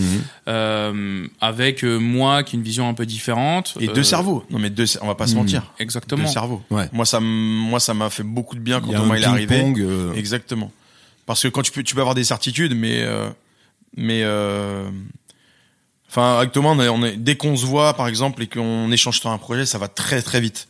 Alors peut-être qu'on parfois on- n'est pas dans la bonne direction, c'est pas grave, mais Mm. mais on rebondit et euh, et on a on, on a beaucoup de rêves. Moi, je, je suis un peu plus âgé, donc du coup j'ai des rêves qui sont peut-être un peu plus datés entre guillemets, même si je suis très actuel. Hein. Mais Thomas et moi, je vais plus dans des rêves euh, euh, françaises, je pense. Mm, mm. Thomas va avoir des rêves qui sont beaucoup plus euh, Mhm. euh, peut-être même plus euh, autour du clip, au- Ouais, autour, autour de la des vidéo, films, autour de la vidéo. Moi, je suis pas forcément un cinéphile, tu vois, bizarrement. Euh, Alors que tu avais des affiches de, de films dans ouais, ta chambre. mais parce qu'en fait, j'aime beaucoup le visuel dans les films. Et en fait, quand je regarde un film, je vais regarder la lumière et les cadrages plus que l'histoire. Donc en fait, à la fin du film, je dis pas que j'ai compris l'histoire, mais j'ai en mode, bah, l'histoire, je m'en bats les couilles. Toi, t'es un, un, hyperactif aussi. Pour te poser deux ouais, heures je, un film, c'est compliqué. faut que je sois au cinéma, je pense. Pour, c'est bon, je regarde un film. Ouais. Voilà. Et c'est vrai que bah du coup à nous deux, si tu veux, c'est euh, c'est ultra fluide. Et moi, ça m'a fait beaucoup de bien parce que en fait, quand ça fait 10-15 ans que tu bosses sur des pochettes d'albums, bah en fait, en termes de créativité, Ouais. je te jure que moi j'ai dû, D'avoir un peu de challenge, quelqu'un j'ai qui dû faire te- plus de 400 pochettes d'albums. Donc, essayer de se renouveler en permanence, c'est quand même très compliqué. Et puis parfois, t'as pas d'idée. Hein. Faut pas se mentir. Hein. Ouais. Parfois, tu me sors un nom d'album, je suis en mode bah là, je sais pas quoi te dire. Non, et puis moi, je trouve ce qui est intéressant, c'est que Coria, c'est vraiment un artiste. Tu vois, dans le sens, euh, bah, tu vois, on en s'en parlait avant le podcast. C'est quelqu'un qui est qui, qui va explorer plein de plein de- plein de, de, de- de- de méthodes artistiques. euh, il Moi, je peux faire de la peinture, etc. tu vois, ouais. Euh, et moi, je le suis beaucoup moins. Mais moi, je suis beaucoup plus qui s'apparente un peu plus à un profil euh, un peu plus branding, tu vois, un peu plus marketing, ça doit te parler. Mais euh, vraiment, j'essaye de me positionner des fois en concepteur-rédacteur, tu vois, de, de se dire que il faut trouver un concept, un truc efficace. Je trouve ça c'est très important sur Tilt par rapport à des studios, tu vois, qui se disent créatifs euh, et qui sont vraiment. En gros, nous on vend pas une, une, une direction artistique. Euh, particulière. Nous, on va s'adapter sur chaque projet. Il y a un truc très marketing dans ce qu'on fait. D'ailleurs, j'aime bien dire que euh, que Coria en fait est un photographe, mais en fait c'est aussi un photographe qui a qui a appris de lui-même d'être un marketeur aussi. C'est-à-dire que Coria, quand il réfléchit à une à son art, euh, c'est dans un dans un carré, tu vois. Il faut que ça soit, euh, tu vois, les problématiques de euh, le visage, il faut qu'il soit lighté de telle façon parce qu'il faut qu'il soit reconnaissable, etc., etc. Mm. C'est des choses qu'il a, qu'il, Ah, C'est l'expérience. ouais, puis qu'il l'a appris, c'est dans fait partie de son métier, tu vois. Et donc moi, je trouve que le la secret sauce, c'est un peu cette jonction entre le fait d'être très marketing, donc très efficace dans la, dans la création de contenu, mais aussi très artistique. Moi, c'est les deux sont très importants. Et alors, comment ça se passe quand vous faites un shooting? Est-ce que, donc, on parlait de réseaux sociaux et de création de, de, de contenu. Est-ce que lorsqu'il y a un shooting, vous mutualisez un petit peu tout On shoot la cover, on shoot aussi les contenus qui vont aller sur les réseaux sociaux, etc. C'est tous une sorte de tout en un comme ça? Bah, Ouais. tu vois, regarde, quand on se parle de nous, comment on fait notre business model, euh, ça, c'est des arguments qu'on arrive auprès des chefs de projet en leur disant, euh, attendez, plutôt de faire euh, 10, euh, enfin, j'exagère, mais trois, trois shootings différents, on combine tout. Déjà, Cora, c'est ce qu'il fait de base. Quand il fait shoot une cover, il shoot aussi les photos de presse. Ouais. Donc ça, c'est une gymnastique qu'il a lui. Bah, ah, ah, en fait, c'est pas tant, c'est pas tant, euh, c'est pas un point po- Enfin, c'est ce que je veux dire par là, c'est que c'est pas un. Merde, je suis un ouf, je trouve pas mon, mon mot. C'est pas un. Un argument? C'est pas un argument dans le sens où le budget fait que de toute façon t'as pas le choix. Ouais. Euh, Mais nous, notre on a des budgets où dans tous les cas il faut qu'on rentre tout en un jour parce que sinon ça ça pourra pas rentrer. Alors après nous c'est une gymnastique, c'est on se fait des voilà la cover j'ai deux heures pour la shooter. Mmh, ouais, c'est Après comment on a une heure et demie on doit faire de la vidéo. Après on finit on a de la presse. Mais parce que euh, tu on a un t'as un budget à respecter et il doit rentrer dedans. Mais tu vois, je- je- bah, par Mais on est capable de le faire en une journée. Voilà. Pour te citer un exemple de projet euh, très concret là-dessus, euh, on bosse Codes. Ouais. Euh, Codes qui est un artiste du 91 euh, qui arrive sur son premier album et en fait euh, on vient nous voir en nous disant euh, bah voilà euh, premier album il veut l'appeler avoir et être. Euh, voilà. Donc on s'appelle le brief par ça. C'est très bien, j'avais une question sur lui, donc euh, c'est parfait. tu veux que j'enchaîne? Ah bah, vas-y, vas-y, vas-y, à fond. Euh, donc avoir et être. Et donc euh, nous euh, par rapport à ça tu vois on se dit putain on va viens on pousse un peu les, les potards un peu euh, un peu plus loin. Et donc euh, on lui dit bah tiens ce serait bien que tu enregistres un nouveau morceau qui s'appelle avoir et être. Euh, et puis ce morceau là en fait on va le clipper. Et puis ce clip là en fait ça va être notre teaser enfin ça va au lieu de faire des teasers on va faire un clip. Donc on va raconter dans le clip euh, bah, avoir et être donc lui avoir et être il voulait dire euh, avoir toujours plus être toujours meilleur c'est un peu son, son mantra dans sa vie tu vois et en fait on se dit bah tiens on va on va essayer de, de, de, de montrer euh, en un clip euh, ton ascension qui se finira sur le sur le set de ta cover qui Mhm. sera shooté en temps réel par Coria Et on le voit dans le clip à 2 minutes 30, hein, on te voit Quel jeu apparaître. quel jeu quel jeu d'acteur. C'est pas mal, c'est c'est franchement pas mal. voilà donc on J'ai un dos magnifique. donc artistiquement on travaille Et une sur main un- aussi, hein, tu vois. Ouais. Tu, ouais. Non, mais j'avoue, moi j'ai beaucoup apprécié en fait ce, ce côté shooting, tu vois. euh, Bah, tu vois, clairement, Thomas, Et, il le dit euh, pas, mais cette idée-là du, de la vidéo, c'est Thomas hein, hmm. qui la ramène. hein. Mais, mais sur et, et pour compléter le truc, euh, Coria shoot aussi pendant le clip et c'est et Ouais. toutes les photos se retrouvent dans le livret. Donc tout le livret du clip a été agrémenté. Donc tu vois moi, Ça c'est très cool. Hein. mais, Mais, tu là, vois, là, t'as pas le droit de te chier quoi. Je veux dire, euh, par contre quand tu shootes, Tu parles de Quand rien- le- quand la phase finale pendant jamais. la cover? Ouais. Pas Bah, en fait, non, mais alors déjà, on, tri on, on triche. Ah. Oui et non. Ah. Non, mais c'est-à-dire que je fais des vraies photos pendant le clip, mais c'est un truc qui dure 5 secondes. Moi, en fait, euh, là où j'ai pas le droit de me chier, c'est qu'en fait, au moment où on me laisse le temps, parce que là, en fait, je, je, je suis totalement dépendant de, du clip. C'est-à-dire que le clip va prendre plus de temps que ma partie en photo. Donc nous, on se prend la tête le matin, on fait notre install euh, pour que moi je puisse shooter. Et euh, le clip, le clip se fait. Moi, je c'est un clip en, en plan séquence. Hein. Il y a un gros plan c'est séquence un dans le faux clip. plan, c'est c'est un faux plan séquence. T'as des parties en plan séquence, Ouais. mais c'est pas, un- c'est pas, un- c'est pas un vrai plan séquence. D'accord. Euh, et euh, si tu veux, moi, en fait, la pochette, j'ai eu 20 minutes pour la shooter. Parce qu'en fait, euh, après moi, ma séance photo, ils avaient encore besoin de codes pour finir cette fameuse vidéo, ce fameux clip. Donc là, j'ai pas envie de me chier parce que je n'ai que 20 minutes qui me sont accordées parce que euh, faut que tout rentre en une journée. D'ailleurs, on finit à je sais pas quelle heure le, le- 2 heures, 3 heures du, du, matin. On a dû qu'on devait être là le matin à 9h. Hmm. C'est une énorme journée. Mais, tu, mais, tu Mais- vois sur euh, sur euh, effectivement, tu vois, sur sur ce truc-là, euh, il y a aussi une capacité à travailler. Bon, ça, je sais que par exemple, quand on quand on pitch le projet, je sais très bien que Coréen en est capable. Tu vois, tu, je sais très bien que euh, bah, que Coréen finalement, euh, il est aussi avec les années capable d'être très très efficace dans un très très court laps de temps. Ce qui nous permet aussi de combiner nos journées de shooting avec de la vidéo, etc. Et ça nous arrive aussi plein de fois sur des projets où pendant que Coria shoot, en même temps, le mec à côté co- commence à prendre de la de la vidéo. Alors quand tu shootes en lumière continue, mais Hmm. mais, mais d'essayer d'avoir toujours, tu vois, euh, euh, optimiser au maximum le temps. Ouais. Tu vois, je, tr- je trouve que ça c'est super important. Et sur Codes, c'était lui apporter euh, des arguments supplémentaires. Et on va pas se mentir, sur le tournage avec Combini, qui a fait euh, du coup un petit documentaire sur euh, toute l'ascension un peu de Codes pendant un an. c'est aussi donner, tu vois, à manger aux médias. Tu vois, dans ce truc-là, nous, ce qu'on vend, c'est une idée globale, donc artistique, etc. On va pas se mentir, niveau budget, euh, c'est quoi la, la voiture qu'on avait euh, sur la pochette? Euh, C'était, euh, on voulait une Oui. Cullinan à une Rolls au départ, mais On a eu là, je sais plus. Bon bref, peu importe. C'est un prix ça, tu vois. Hmm. Euh, la location de cette voiture, je sais plus, c'est 4000 balles ou un truc comme ça. Hmm. Bah en fait, finalement, l'argument de se dire, bah au plutôt que de la de la louer une fois euh, pour la Pour- la pour le cover, shooting, le lendemain pour euh, pour le clip, bah t'as là exactement la même voiture dans les deux, tu vois.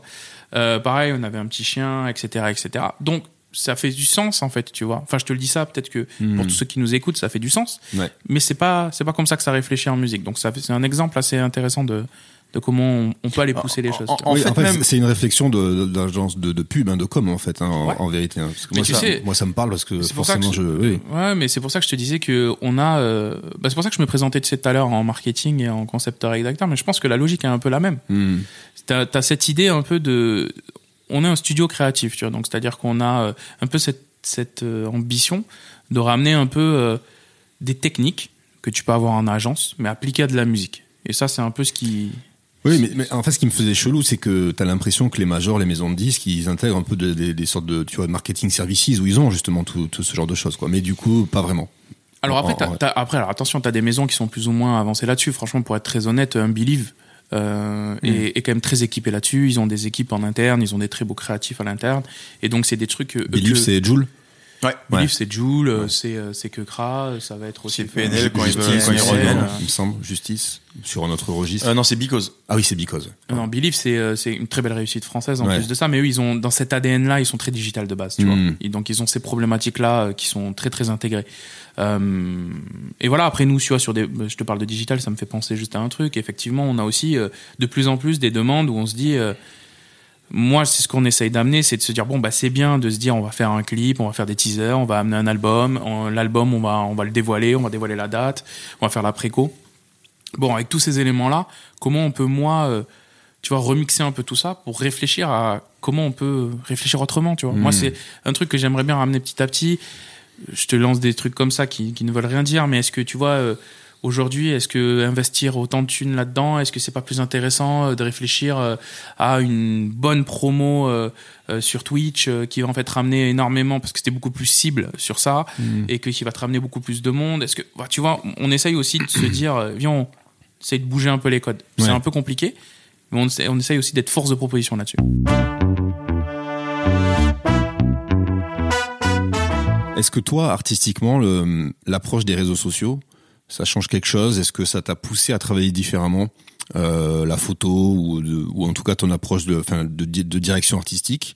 Ou est-ce que ça se fait naturellement? Ou est-ce que vraiment à un moment donné tu t'es dit oh putain là il va falloir que je me mette à la page ou que je change ma façon de faire? Euh, non, parce que le jour où je me dis faut que je me mette à la page, il faut que je change ma façon de faire, c'est faut que j'arrête. hein. Ouais.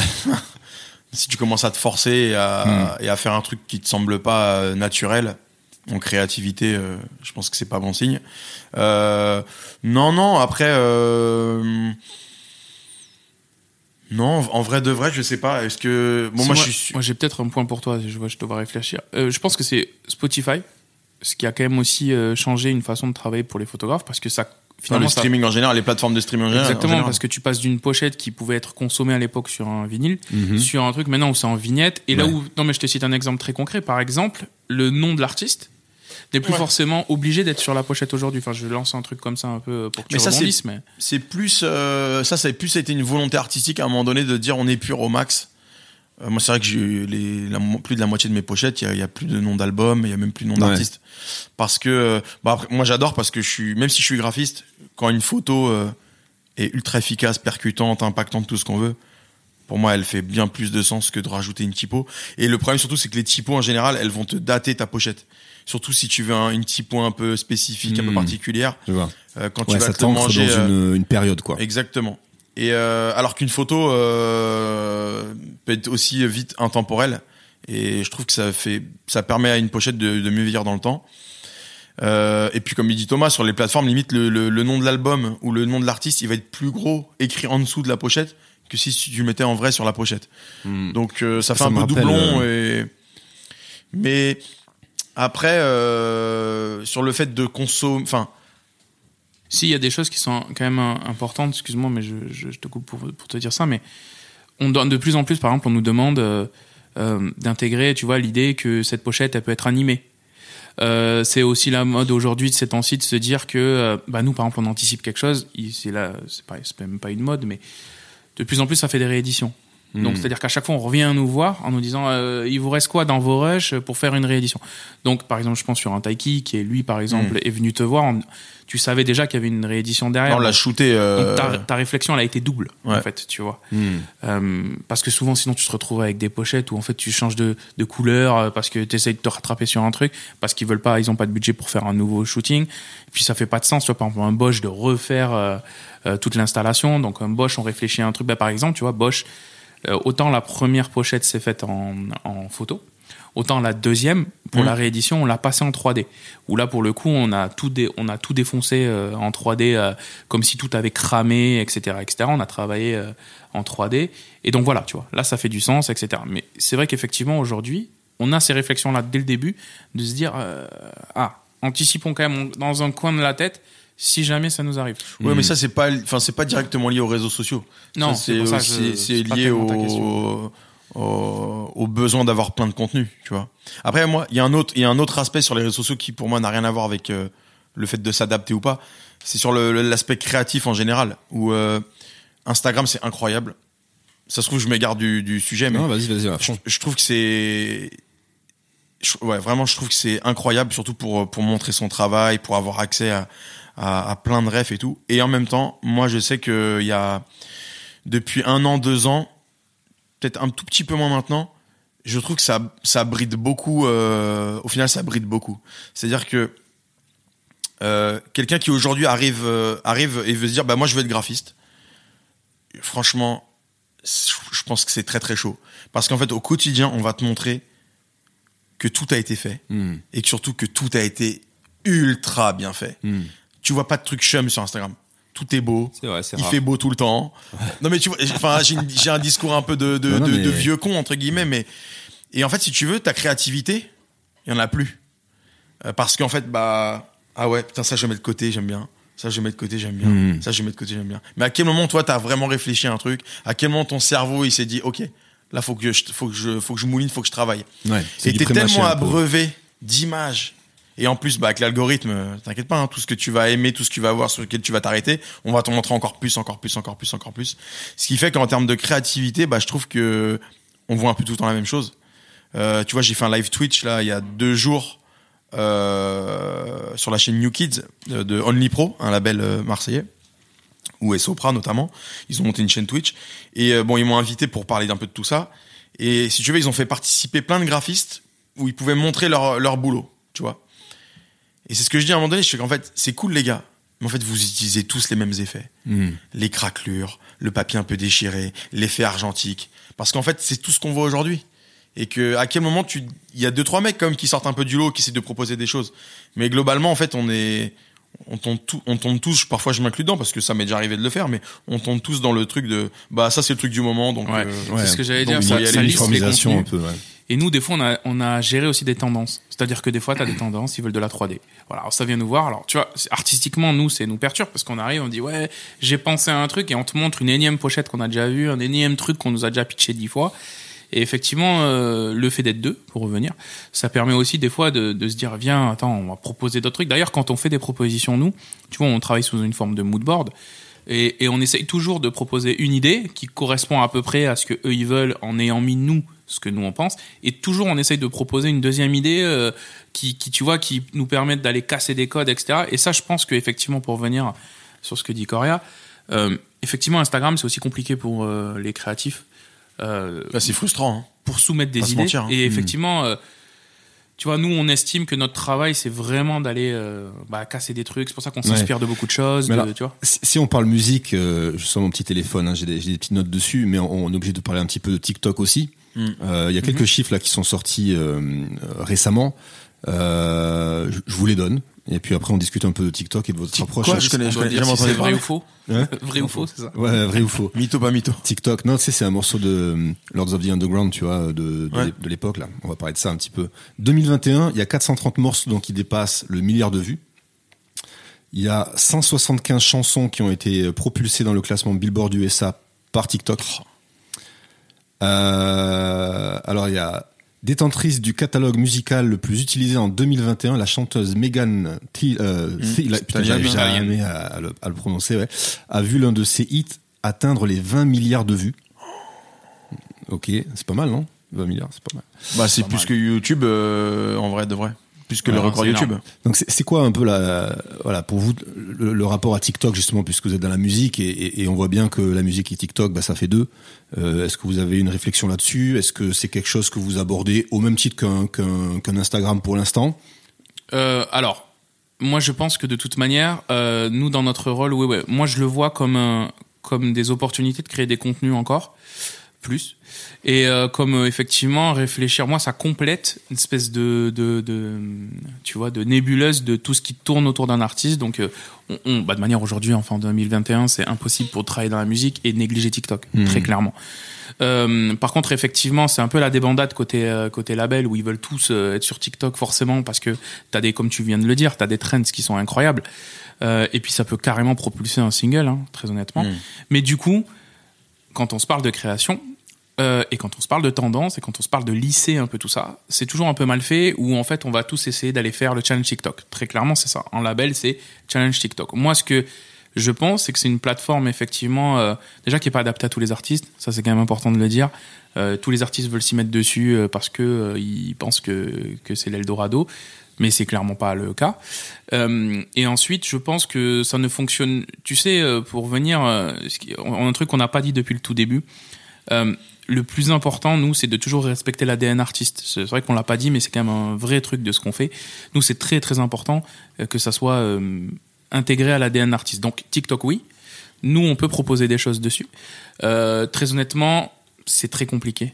Franchement, euh, euh, tu vois, le fait de se dire, bah, il y a plus qu'à faire un challenge et puis c'est tendance, etc. On va pas tomber dans ce piège-là, oui, tu vois bien sûr.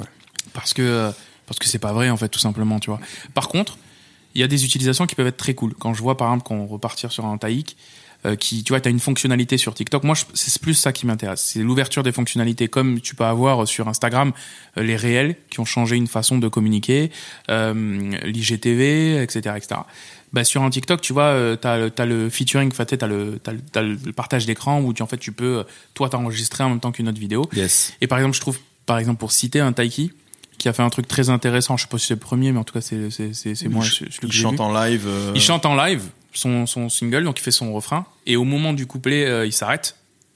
Et il continue juste avec une guitare, et l'auditeur, enfin le, le TikToker en Hmm. face, peut reprendre cette vidéo et faire sa version par-dessus. Son- donc, tu fais ton feat, featuring, ouais. tu fais ton feat avec Taiki. C'est Donc, cool. Ça, ça m'intéresse, tu vois. Ce genre de truc, ça nous intéresse. Ouais, parce que du coup, tu rapproches l'artiste avec euh, ses auditeurs, etc. Il y a une, Voilà. En fait, je pense tu, tu que crées une vraie connivence, quoi, une pour, vraie pour connexion. prendre un petit pas de recul et se parler de marketing, le plus important euh, pour l'artiste, de toute manière, dans son business model, c'est d'aller trouver son public. C'est le plus important pour l'artiste, c'est ça. Et donc, je pense qu'il faut pas négliger. Donc, TikTok est un certain public. Il n'y a pas tout le monde sur TikTok. Mais effectivement, quand c'est ton public, il faut que tu ailles. Donc, effectivement, pour un artiste, je vois par exemple pour une Weshden, euh, bah c'est clairement oui un, vrai- un vrai enjeu euh, TikTok parce que son public il est là.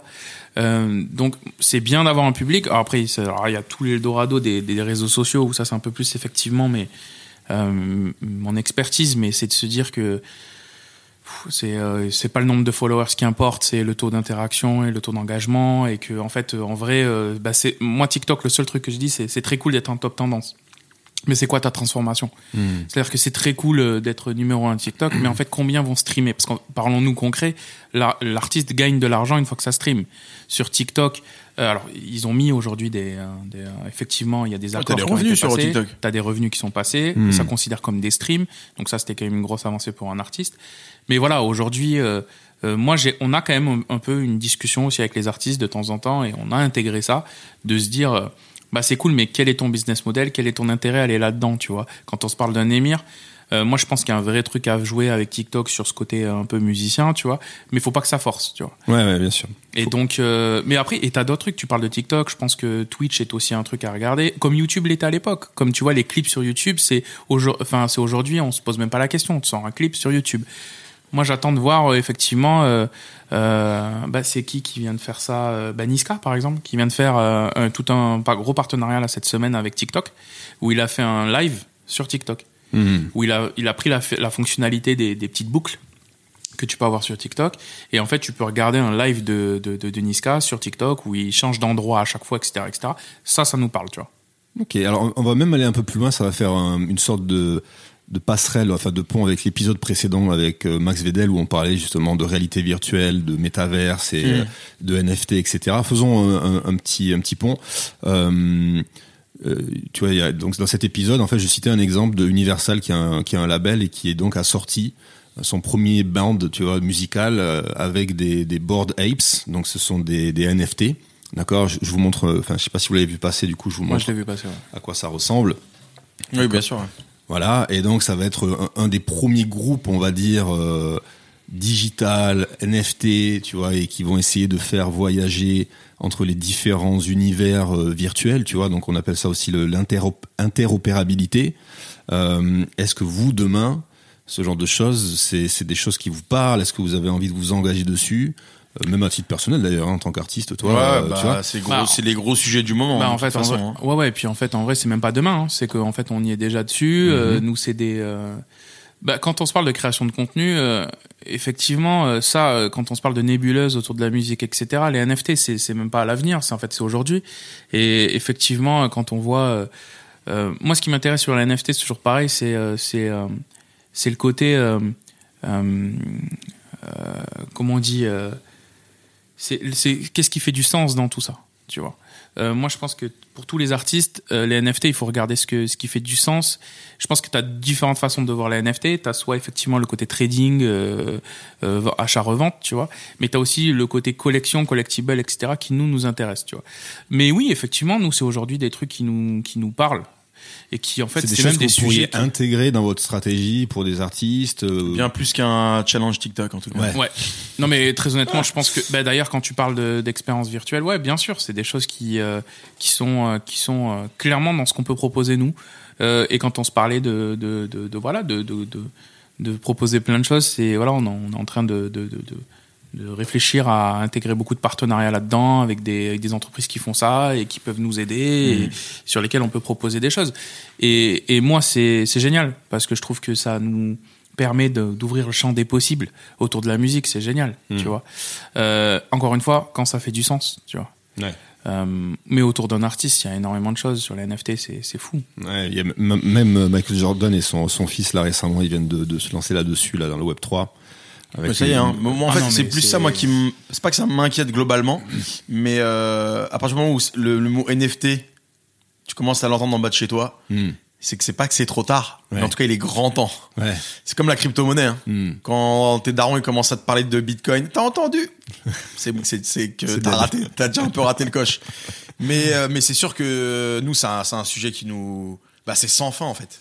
Mais, mais même pour Et toi, encore, je pense qu'on a covers, par même pas idée. Ouais, en fait c'est ça, c'est qu'on a même pas idée de de ce que ça peut être même dans les deux trois prochaines années. Hein. Hmm. Et tous ceux, moi j'ai plein de potes à moi qui sont en mode non mais ça les gars, eh, personne va y couper, on, on va. Ah non, mais de manière, tu peux, c'est c'est tu peux pas arrêter ce mouvement-là. En plus de ça, euh, c'est une refini- redéfinition de, de, de l'art, Ouais. tout simplement. Tu pourrais mettre ta cover A7 de SCH en NFT Bah, je pourrais surtout mettre une cover de A7 qui est pas sortie, euh, euh, où il est pas torse nu. Ah ouais. Ah Ah ah Ça Ah c'est après ça c'est des C'est beau. Non, mais je veux dire, ça offre plein de des possibilités. discussions. Mais bien évidemment, bah, moi j'ai déjà cette réflexion là depuis un moment. Après, euh, il y a aussi toute une question de, de, il y a un truc quand même, c'est encore très très flou. Hein. euh, Ah oui, les droits à l'image les aussi. droits à euh, l'image. euh, alors maintenant, tu as quand même des, des, des avocats qui sont un peu spécialisés. Il y a du juridique. peu- Mais pendant très longtemps, euh, je crois que tu pouvais poster, tu pouvais vendre une image qui ne t'appartenait pas. Il y avait un flou juridique autour de ça. Je pense qu'il y a des gens qui se sont fait des, des couilles en or sur des photos qui ne leur appartenaient pas. Donc sur des mèmes, tu vois, euh, les mèmes les plus connus, euh, je pense qu'il y a des, les Grumpy Cat, je sais pas si c'est le propriétaire qui l'a mis en ligne, tu vois. J'espère pour lui.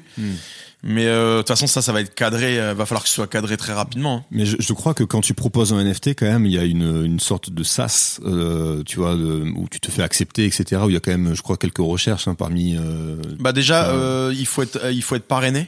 Enfin, alors, je sais, moi, je sais que j'ai réussi à être parrainé sur euh, Foundation, par exemple. Mhm. Mais tu peux pas t'inscrire comme ça et dire je vends des NFT. Ouais, voilà, c'est pas, voilà, il y a quand même des, des paliers, quoi, des, sortes de portes à franchir. Euh, ok, parmi tous les projets que vous avez développés, donc avec les artistes qu'on a cités, euh, est-ce qu'il y en a qui vous ont obligé à travailler différemment, qui vous ont un peu poussé dans des dans des euh, retranchements, de vous sortir d'un certain confort? Est-ce que vous avez l'impression d'avoir euh, step up justement grâce à ces derniers projets là sur euh, sur Tilt? Euh, Ou euh, pas vraiment et tout se passe euh, Bah, comme d'hab Easy. Easy, non, euh, oui, si, bah forcément. Déjà quand quand on bosse, euh, là il y a pas il y a pas longtemps, on a bossé sur euh, sur une sur enfin avec Shein, la marque de, de prêt à porter, mais côté côté premium, donc c'est MOTF, où euh, clairement on se retrouve à faire un shoot commercial, ouais. euh, commercial, mais euh, mais tout en étant soucieux de de faire de la belle photo, tu vois. Hmm. Et, euh, et c'est clairement pas des choses que moi j'ai fait jusque là et euh, et je l'ai fait avec grand plaisir. C'est-à-dire que c'était pas une corvée de me dire je vais aller shooter un mannequin euh, qui porte des tenues, Hmm. pas du tout. Là, là, c'est pas Weshden le l'Algérie Non. On a, non, non, non, on a fait la, toute la collection Weshden. euh, on a bossé sur trois capsules, euh, trois trois ouais trois capsules on va dire euh, ouais. Weshden. Ok. Et ça s'est tellement bien passé avec la marque que la marque derrière nous On a sur des shootings commerciaux classiques, tu vois. nous a Cool. contacté en direct en disant bah Ouais. On nous a même dit, euh, Thomas et là, on nous a même dit à la fin du troisième shoot qu'en Chine, ils pétaient leur tête euh, chez, enfin, le, le, le siège pétait leur tête sur les photos de Weshden, donc en mode, euh, Ah ouais. voilà. Bah, mais, mais parce que c'est intéressant, euh, oui, oui. Donc, sortie de zone de confort, je vais aussi dans le sens de Corée, parce que c'est aussi ramener une esthétique, un artistique, euh, auprès d'un truc qui est à la base complètement euh, commercial. Tu vois, euh, t'as une mannequin, il y a des vêtements, et on s'en fout, faut shooter les vêtements, tu vois. Et nous, on essaye de ramener notre euh, notre exigence, etc., etc. C'est c'est pour ça d'ailleurs que pour aller dans le sens de Corée, sur euh, sur Weshden Shein, et c'est ça aussi que je trouve très intéressant. Si tu veux, on en parle euh, juste après, mais euh, d'aller vers les marques avec cette exigence, avec cet ADN artiste. Tu vois, par exemple, le- Weshden Shein finalement fonctionne bien euh, parce que quand Shein vient nous voir pour travailler Weshden, tu vois, nous on sait très bien que si euh, esthétiquement ça correspond pas à Weshden, déjà l'artiste va pas suivre, va pas reposter ses trucs, etc. Euh, que ça fonctionnera pas avec son public parce qu'on va pas se mentir quand une marque fait un- une affiliation euh, euh, ou un endorsement, c'est pour récupérer du public Weshden, etc. Et donc il faut que tout ça euh, corresponde bien. Donc oui, oui. Après, le quand on passe en commercial, ouais, c'est un peu déroutant parce qu'on a plus d'ADN artiste, on a que de la marque. Là, il faut comprendre l'ADN marque. Euh, Sur une marque comme Shein, tu vois, qui est une énorme marque, euh, bah finalement la DA, elle est un peu, tu vois, tu sais pas trop ce qu'il y a. Donc nous, on s'est dit, bah non, on va imposer un peu quelque chose. Alors en plus, on a travaillé sur la marque premium. Donc oui, oui, c'était ouais ramener un petit peu de- d'esthétique, de, de, de, de, de professionnel un peu un peu plus dans, dans, dans tout ça, tu vois. Donc et puis, euh, ils voilà. voulaient surtout aussi continuer à, parce que sur toutes les capsules Weshden, on a aussi prodé de la vidéo, euh, ouais, ouais, ouais. euh, Ouais, on a. Et là, ils voulaient encore qu'on continue sur ce truc-là en mode, bah, on fait le shooting, mais on, nous, on veut encore aussi votre touche en vidéo, qui est toujours cette histoire de, de cohérence, de suivi sur le, sur l'ensemble de la, de la, de la campagne, entre guillemets, Mhm. tu vois, de la collection. Est-ce qu'il y a des artistes ou des univers ou même des marques d'ailleurs euh, Bon, Et excuse-moi. oui, Petit oui. aparté, je pense qu'on peut en parler, c'est pas très grave, même si Allez. on on n'a pas eu le projet, Mhm. mais on a eu un, je peux en parler de ça, 10 heures? Euh, oui, si tu veux. Bon, on peut en parler. Ouais. Allez, non, mais, allez. non, mais parfois tu, ré- tu réponds à un appel d'offres, ça se fait pas, mais C'est c'est pas vrai, très grave. Ouais. Mais en C'est soi, sur le papier, c'est ultra cool. Euh, on a été approché par Deezer pour repenser euh, une scénographie. Euh, en fait, ils ont les Deezer sessions. C'est une, espèce de, de, de, de petit contenu vidéo acoustique d'un groupe ou d'un artiste qui vient dans leur studio d'enregistrement. Hmm. et voulait faire une refonte totale de euh, de la scénographie de cette pièce, voilà. Et du concept. Et du concept, de la réalisation, avoir une charte visuelle, tout ça. Et on est venu chercher pour ça. Là, pour le coup, on sort totalement de, de ce qu'on peut faire au quotidien. Et euh, ça- on n'a pas été au bout, mais euh, mais on a proposé quand même un truc qui était très cool, qui leur parlait. Après, bon, bah, il y a des choix en interne et, et voilà. Mais on, on sait qu'on a quand même tapé euh, à peu près juste, quoi qu'il Ouais. arrive. Et ça nous conforte aussi dans l'idée que bah même si demain on doit juste penser à de la scénographie, à respecter un cadre, euh, une pièce, et qu'on peut pas pousser les murs, et euh, voilà, il y a, y, a, y, a, y, a, y a- il y a tout un tas de trucs à respecter. Bah ouais, on peut aussi venir nous chercher là-dessus parce que parce que ça reste de l'image à la fin, tu vois. Et là, on, on, a, on a été aussi chercher des des prestataires externes qui étaient spécialisés dans dans ce genre de, de Expérience virtuelle. d'expérience, de expérience, déco, de de, Ouais. de de on a essayé de vendre du de l'hologramme, enfin voilà, des, on a essayé de pousser le truc. Cool. Mm. Et Ouais. euh, bon, ça s'est pas fait, c'est pas grave, tu vois, mais il faut aussi en parler. Parfois, il Ouais, y a, des, c'est bien, y c'est- aussi c'est- des échecs, tu vois. Bien sûr. Et c'est justement sur ça que tu te construis, que tu continues Ouais. à. Et d'ailleurs, c'est, mais pour moi, c'est l'avenir aussi euh, de Tilt. C'est de- aussi de pouvoir se dire que, donc là, c'est c'est vrai que naturellement, les gens viennent nous chercher pour de la photo de Mm. base, parce que Coria. Mais c'est pour ça que c'est important sur ton tout début aussi de, de podcast de dire que, euh, moi, moi, ça m'intéresse quand quand, quand je me suis associé à Coria de le positionner aussi comme un DA et comme d'aller chercher, euh, tu vois, je sais qu'il a un potentiel DA qui est, qui est quand même assez fou, en dehors de la photo, du graphisme, etc. Et donc oui, sortir de, ces zones, de sa zone de, de confort, euh, on est carrément pour. Et justement, je pense que c'est c'est aussi, tu sais, comme bah, on peut revenir aussi euh, sur ce qu'il disait au tout début, euh, quand, quand il a fait, je sais pas, 250 covers ou je sais plus combien euh, t'en as fait. Ouais, je, compte- je les ai pas comptés, heureusement, mais c'est. Tu vois, au bout d'un moment, tu... Pas loin du double, même. Il a dit 400 hein, tout à l'heure. Ouais, Ah, 400, tu c'est- vois, moi, je pas loin. la moitié. parce que- mais, C'est bien, euh, c'est bien, il faut en enlever un petit peu. Non, non, mais voilà, tu, tu- voilà, bien sûr que nous, tu vois, c'est ce qu'on recherche en tant que créatif, euh, créatif, tu vois. C'est, Mm. bah ouais, c'est le graal de pouvoir aller sur d'autres. Et quand on se parle de NFT, de trucs, c'est autre- Oui, de, tu vois, nous, ça nous stimule énormément. Ouais. C'est- ce que disait Max dans l'épisode précédent, c'est-à-dire que dans eux, ils ont, ils ont lancé leur studio qui est spécialisé en AR, VR, etc. Euh, avec les connaissances qu'ils avaient à la base. Et puis finalement, les clients sont arrivés avec une première, de- première demande, deuxième demande, et parfois avec des demandes où ils savaient pas faire. Mais en vrai, vas-y, on va le faire. Bien sûr. Et on va trouver les solutions Ouais, pour le faire. Et, et tu vois, et du coup, on progresse, on prend en compétences, on, on monte en level, quoi. Ouais, puis tu J'imagine que sais, c'est euh, c'est. Le euh, même système chez vous. Ouais. Ouais, bien sûr. Si tu commences à. Enfin. Moi, étant, étant plus jeune, j'ai cherché à tout faire. Je suis même passé par la case réelle, je fais des clips, je monte moi-même. euh, oh. Hmm. Et, euh, et plus tu plus tu grandis, plus tu vieillis et plus tu te rends compte que bah en fait euh, vaut mieux faire une chose ou deux mais être vraiment bon dans ton domaine plutôt que d'en faire 10 et euh, avoir que 10% de tes capacités dans chaque euh, dans chaque domaine, tu vois. Mm. Et euh, et puis ouais, allons allons faire bosser aussi les gens. Il y a des gens qui vont te donner de qui vont te donner d'autres idées. Et Thomas, moi j'avais pas cette réflexion là au début, mais Thomas quand il est arrivé, lui il avait ce truc de je vais aller sourcer un tas de gens. Lui, voilà, en vidéo, on a tant de gens qui font ça. Euh, Il y a des mecs qui font des filtres Insta, des filtres Snap. euh, ok, j'en ai trois, quatre sous tu la sais, main. même j'ai approché des mecs qui bossent en agence, Hmm. qui font euh, ce que tu faisais toi, tu vois, Nico, qui ont des réflexions très. donc des fois, tu sais, limite, j'avais l'idée de leur dire, tiens, sur une problématique, je les appelle, je les prends sur une journée, tu vois, ils me font de la conception rédaction, ils réfléchissent à plein de choses et on va l'adapter, tu vois. Donc ouais, ouais, bien sûr, c'est c'est Et puis quel confort aussi de d'un moment donné de se dire. euh, mais c'est une expertise Bah, qu'on voilà, a, on a déjà bossé avec ce mec-là, ça roule, il, comp- il comprend euh, nos attentes, Hmm. il est carré, il délivre en temps et en heure. Toi, Ouais. tu as beaucoup plus de temps aussi, toi, pour te concentrer, con- te, te concentrer sur ta tâche. Tu vois, moi, pendant longtemps, là, je parle euh, à titre personnel en photo, je faisais, euh, je allais avec mon matos, je me déplaçais, je mettais moi-même mes lumières, nanana, nanana, nanana. Et au bout d'un moment, euh, les gens me disaient, mais attends, t'es tout seul quand tu bosses? Ouais. Ah ouais? Tu sais, je viens vraiment du, du truc où, bah, autodidacte en photo, euh, je- tu te débrouilles, tu vois. Et puis maintenant, bah non, t'as un assistant photo parce que bah t'as plus de temps pour parler avec les artistes, euh, t'as plus de temps pour te concentrer. Ok, j'ai un truc à faire, je me concentre. L'assistant il connaît le matos, il sait comment je bosse, ça Ouais, roule. Toujours cette histoire de prise de recul en fait quand euh, quand tu fais Ouais, de la, grave, la direction ultra de important. création, tu prends le recul et toi t'as big picture en fait. Exactement. et- ouais. Quand Ouais, tu bosses sur une créa, euh, toujours le laisser la nuit passer, tu vois. Hmm. Le lendemain matin, tu regardes le lendemain matin. Ah ouais, attends là, euh, attends, on va redoser un peu. Ultra important le Et puis ça te stimule, tu vois, quand Coria il a commencé à bosser en, en, en 3D, euh, tu vois, avec euh, du coup euh, un partenaire en 3D, bah tu sais, lui ça le tu sais, ça, ça, ça- ça- en, ter- en termes de direction artistique, ça réfléchit plein de choses, ça lui permet aussi de d'aller plus loin sur tes sur, sur On va le citer quand même, le frérot Julien, Julien Mis- Misser, et qui est Corsac, D'accord. un, un Belge qui bosse beaucoup aussi avec Quentin de Ronzier. Euh, pointure dans son domaine en 3D, les gens ils peuvent aller, Très, très chaud. ils peuvent aller checker. Allez, redonne-moi le nom, s'il te plaît. Quentin de Ronzier, E D-E-R-O-N-Z-I-E-R. Bah, qui bosse beaucoup aux US, euh, qui fait des trucs incroyables. Voilà. Et, euh, et Corsac a beaucoup bossé avec lui euh, dans son agence et en binôme. Bon, ils continuent à bosser ensemble d'ailleurs. Et euh, Ah oui, il y a- Et il y, a voilà. des belles rêves. ouais. Ah ouais, ouais, ouais. c'est incroyable.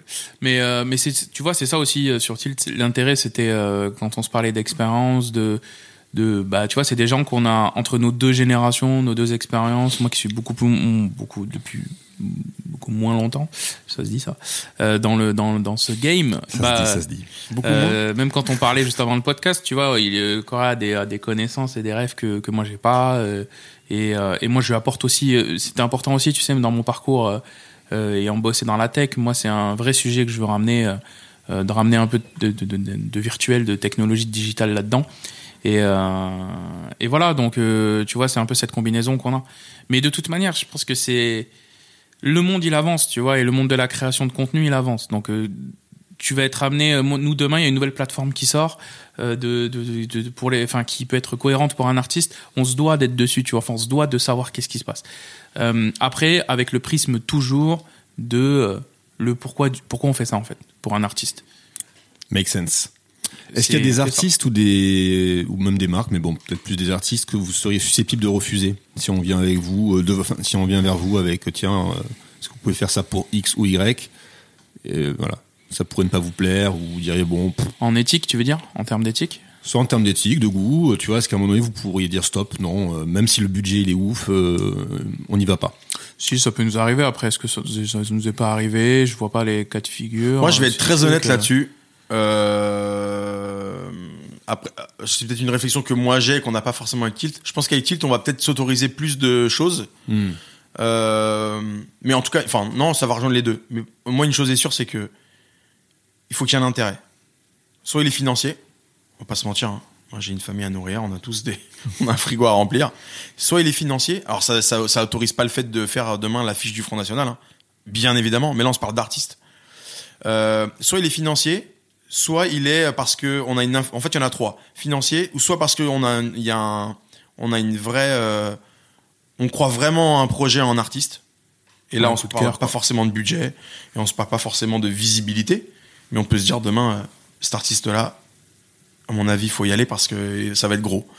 Euh, et le dernier, c'est c'est visibilité. Tu vois, tu peux. Moi, il y a des artistes avec lesquels j'ai bossé. euh, je suis pas spécialement fan de leur musique. Je l'écoute pas au quotidien. Mais euh, en termes d'éthique, aucun problème. Par contre, grosse visibilité. Et euh, ton business, il tourne aussi, autour de ça. C'est euh, comment comment tu vas le faire vivre. Donc ça peut être aussi pécunier, mais ça peut être aussi sur de la visibilité. Hmm. Ouais, puis sur ça, tu peux avoir des artistes aussi où t'as pas forcément euh, la musique, ça te parle pas. Mais par contre, le, le challenge autour d'une pochette, etc. tu Ouais, sais, grave. Enfin, on n'écoute pas. Enfin, tu vois, il y a des, il y a plein d'artistes qu'on n'écoute pas forcément, mais qu'on a kiffé bosser. Et bon, un peu en dehors de l'humain, etc. Tu vois. Après, euh, Ouais, puis il y a toujours cette volonté quand même de faire de la bonne image. Ouais, ça je l'ai pas dit, mais c'est quand même ultra important. C'est pas parce qu'il y a beaucoup d'argent en jeu que je vais me dire, ok, c'est facile. Non, Non. non. Moi, genre, en plus, enfin, je dis moi, mais c'est aussi Tilt indirectement. Moi, j'ai une image à défendre. Donc, donc Tilt a aussi une image à défendre. Euh... Demain, t'en- t'envoies une pochette claquée, euh, Hmm. tout le monde est au courant. Ouais, bien sûr. Oui, ça Donc, fait vite le euh, tour. euh. donc, euh, non, que non, ça non. l'intérêt, mais euh, mais après tu peux après oui l'humain quoi. Après tu vois t'as des artistes euh, si ça se passe mal ça se passe mal. Il y a des rendez-vous alors ça nous est pas arrivé. Ça nous est pas arrivé. Mais euh, il y a des artistes, tu vois, si ça se passe pas humainement, ça nous est jamais arrivé. Mais je sais que bah ouais, enfin au bout d'un Tu moment, peux ne pas avoir euh, spécialement d'affinité ou, ou Ouais. dans un truc un peu très professionnel. Mais en vrai. Et puis non, nous, on est cool. hein. respect. euh, Nous vois. aussi, on a une image Ouais, où nous, euh, premier rendez-vous, euh, l'artiste, t'inquiète pas, normalement, euh, il nous a bien kiffé, on a bien gaulerie. euh, on- moi, moi, je considère qu'on travaille, mais en vrai de vrai, euh, viens, on s'amuse. Moi, c'est ce que je aux artistes. Hein. La première fois que j'ai shoot, eh, on se prend pas la tête. hein. On est là, on passe du bon temps. T'inquiète pas, on va faire le, on va faire le taf. Mais en vrai de vrai, on va passer surtout une bonne journée, un bon moment, tu vois. Oui, mais ça, ça- ça, tu peux le dire d'autant plus qu'il y a l'expérience et qu'il y a le. Ah ouais, le totalement, j'avais pas ce discours-là au début, hein. Bien sûr. J'ai rien Ouais. fait, mais t'inquiète, on va bien galerie. ça passe middle. Mais Et à euh, contrario, est-ce qu'il y a des artistes Alors il y a, il y a deux ans, dans une excellente interview que tu as faite avec euh, Mehdi Maizi Mhm. euh, sur la sauce, euh, tu avais posé la question. Du coup, je te la repose hein, euh, sur euh, des artistes avec qui voilà vous aimeriez vraiment collaborer. Donc tu avais cité il y a deux ans un ou deux exemples, euh, même un seul, je crois, qui était important pour toi. Je crois savoir qui c'est. Euh, rappeur français. euh, Ah non. Bah, Ouais, bah, Ouais, je me souviens plus du. Moi, je le ah, connaissais tu te pas. hein. pas du nom? Moi, je le, ouais, c'est pour ça que je m'en souviens merde, pas parce que je, je sais pas, je me rappelle plus. Quand tu avais dit, j'avais fait, ah, je, je connais pas. C'était un jeune artiste en devenir visiblement, mais euh, il est pas devenu pour moi, tu vois. Je, Ok. Il est pas passé. J'irai rechecker ça. Voilà. Mais bon, voilà. Aujourd'hui, est-ce qu'il y aurait euh, un artiste ou deux artistes, enfin voilà, des, des, des sortes de Graal, tu vois, pour vous? Alors, nous on a sorte- une C'est une réflexion. sorte d'appel à projet presque. Alors en fait, t'as deux réflexions. T'as une euh, une réflexion perso où là ça va être des affinités euh, musicales, Mhm. euh, et t'as une réflexion agence où là tu te dis bah tiens en termes de business. En termes d'image, euh, qu'est-ce que tu peux faire sur tel artiste et, Ouais, puis même. Alors il y a ça et en termes aussi de business, putain, on passe un step up si on Ouais. taffe avec telle personne. Parce que bien visibilité. parce que visibilité. Euh, point de vue perso, euh, euh, ouais, si, pff, alors moi, effectivement, j'ai des vieux rêves euh, avec des artistes américains, euh, qui mais qui sont morts, c'est ça le problème. Ah, merde, Biggie, tu sais. ah ouais, Biggie, j'aimerais bien. Ouais. Mais euh, non, non. Après, euh, après en en ouais, ouais, en français, tu vois, t'as des trucs, t'as des, moi, des trucs qui me, qui moi, à mon niveau en idéation, euh, ah, je trouve, je, ça serait mortel, tu vois. Vas-y, si des noms, on y Oui, va là. Non, non, non, mais euh, euh, tu vois, un, un- je trouve qu'un Aurel San, ça peut être très, bah, tu vois, je trouve qu'il y a des Mhm. matières à faire des trucs euh, assez fous. Euh, J'aime bien, bah, tu vois, quand on se parle de Big euh, Hollywood, je trouve que c'est des Aurel trucs San, du cool coup, c'est bien perso, c'est bien tilt aussi, quoi. Du coup, c'est c'est bien pour les deux. Ouais, ouais, ouais, bien sûr. Bien Ah sûr, ouais, Pour, ouais, bien pour le sûr. studio, ça serait, ça serait ouf. Ouais. Bah après moi voilà j'ai une réflexion alors qui est un peu différente avec euh, que que que Corel, j'imagine mais qui est plus sur l'idéation tu vois Mm. sur ce truc de me dire putain là je pourrais parce qu'il y a un grand truc c'est tilt aussi c'est que moi alors y a, on n'a pas encore pu le faire sur des projets attends moi j'ai envie d'aller pousser des, trucs encore plus loin. Quand on se parle d'un Orelsan qui bosse avec un Amazon un Amazon vidéo euh, sur un documentaire autour de la sortie d'un truc ah, c'est clairement le type de sujet qui moi me plaît tu vois. Euh, et voilà et après oui en termes d'agence bah voilà t'as toutes les de toute manière on a l'ambition quand même de faire des projets qui ont de la visibilité. Ça c'est quand même important euh, sur euh, sur Tilt. Euh, euh, et de pouvoir euh, que ça puisse nous amener euh, plus loin de, de, de pouvoir discuter avec d'autres partenaires c'est ça aussi hein. Mm. chaque projet nous amène à discuter avec de nouveaux partenaires à, à aller plus loin sur ça tu vois bah Alors, une marque que t'aimerais référer Une. putain une marque que j'aimerais faire bah Netflix Netflix. Très bien. tu vois sur la attends juste je précise Ah. sur leur créa original il y a des vrais trucs à faire en promo euh, local euh, en concept en campagne après tu sais c'est terrain Hmm, terrain chasse gardée D'accord. Ouais, c'est chaud. Toi, Coria, du coup, artiste avec qui Euh, artiste, bah, Damso. Hmm. Parce que en, que ce soit en artistique, moi je suis fan. Je, suis- je suis- et en plus j'ai, on m'avait, on m'avait proposé de bosser sur Lithopédion, de pitcher en tout cas. J'ai Ouais. eu l'honneur de pouvoir pitcher, mais j'attends toujours une réponse à mon mail. Donc, euh, S'il écoute le podcast, ça serait. Ça serait ouais, je pense que lui n'a Ouais, même pas vu que- ma, ma presse, hein, euh, on va pas se leurrer. Mais euh, c'est un peu dommage, on vient de chercher et au final on ne te donne pas de réponse derrière. Ouais. Bref, ça ne m'a pas enlevé mon désamour pour. Euh, la petite os là qui, est- qui reste. non, non, parce qu'en vrai, euh, je dissocie aussi le. C'est pas grave, Ouais. je m'en bats les couilles. Parce que Damso, je kiffe toujours autant. Je me suis pas dit, ah, c'est fini, j'arrête d'écouter. Bien au contraire. Oui. Et puis, comme tu disais aussi, je fais un parallèle, mais. Euh, parce qu'il y a une autre personne qui fait des covers, c'est Fifou. On Ouais. n'a pas parlé du tout, euh, mais mais voilà, vous êtes deux, on va dire, à vous partager l'essentiel. On va Bah, dire. c'est pas à se partager, c'est que. Parce qu'en vrai de vrai, si tu regardes bien demain, enfin, si tu regardes en ce moment, il y a plein de gens qui font des pochettes. Hmm. C'est juste que nous, on est là depuis longtemps. Et que on a fait des rêves qui ont marqué aussi toute une génération. J'en ai conscience maintenant, tu vois, j'avais pas forcément ce discours il y a encore 2, 3, 4 ans. Mais euh, et puis euh, et puis ouais en fait on est on est on a on a une vraie euh, euh, on est là depuis longtemps en fait. Ouais, bien sûr. C'est ce que, ce que tu disais, c'est que parfois, sur un projet, euh, par exemple, avant de faire Niska, c'était lui, euh, toi, tu- Ouais. tu, vois, et Ouais, parfois, et là il a rebossé sur le dernier tu donc vois, euh, tu vois. voilà, ça va et ça vient, il y a pas Mais en tout cas, dans la tête des gens, on est là depuis tellement longtemps, qui, ce qui fait qu'on est, oui, on est devenu des références, on est devenu des marques. Tu vois, c'est fou de se dire ça, mais on est devenu des marques et, et c'est un peu nos, nos, les deux noms qui ressortent à chaque fois. Hmm. Mais et en vrai de vrai, c'est on, on se partage pas le gâteau puisque je peux te citer plein de gens, qui font des pochettes euh, Ah, aujourd'hui. Ah. Notamment pour ceux qui ont Oui, fait mais encore Régular, c'est euh, quelqu'un de très gros aujourd'hui. Oui, ah oui, tu veux dire, oui, oui, bah, bien sûr. T'as hein, plein de petits graphistes qui sont là, de petits Oui, puis t'as des photographes nouvelles qui sont là, générations qui existent. hein. qui arrivent, tu Et vois. tu vois, je sais que hum, là, on est en train de dévier un petit peu, mais il y a pas longtemps, on s'est fait tirer dessus pendant que Jules faisait un appel d'offres euh, pour la machine.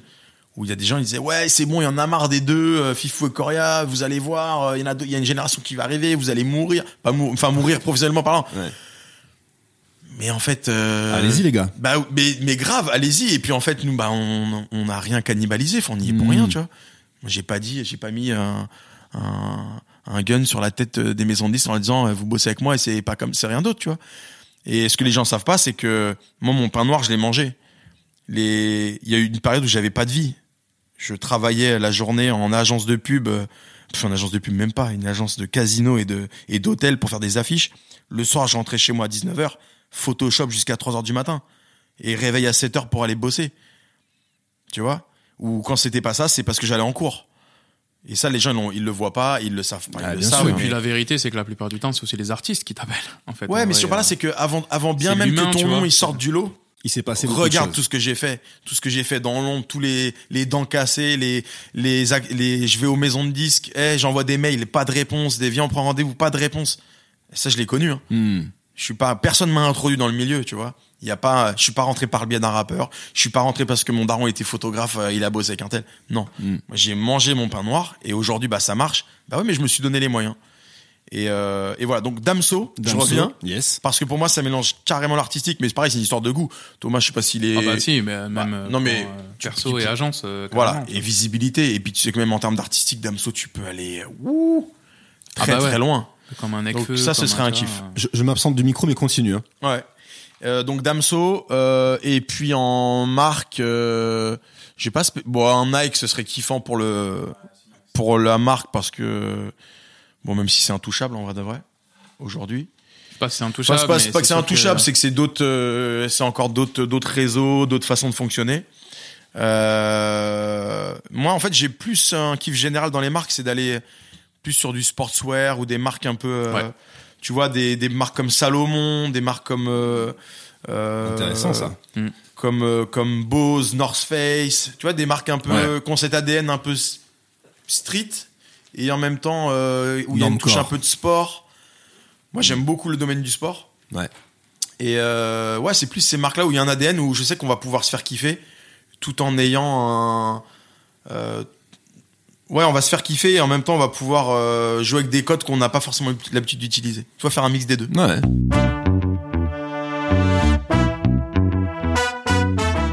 Va faire, euh, si ça vous va bien, les gars. Un blind test? Un blind Ouais, test? Non, un petit jeu de, de fin de parcours.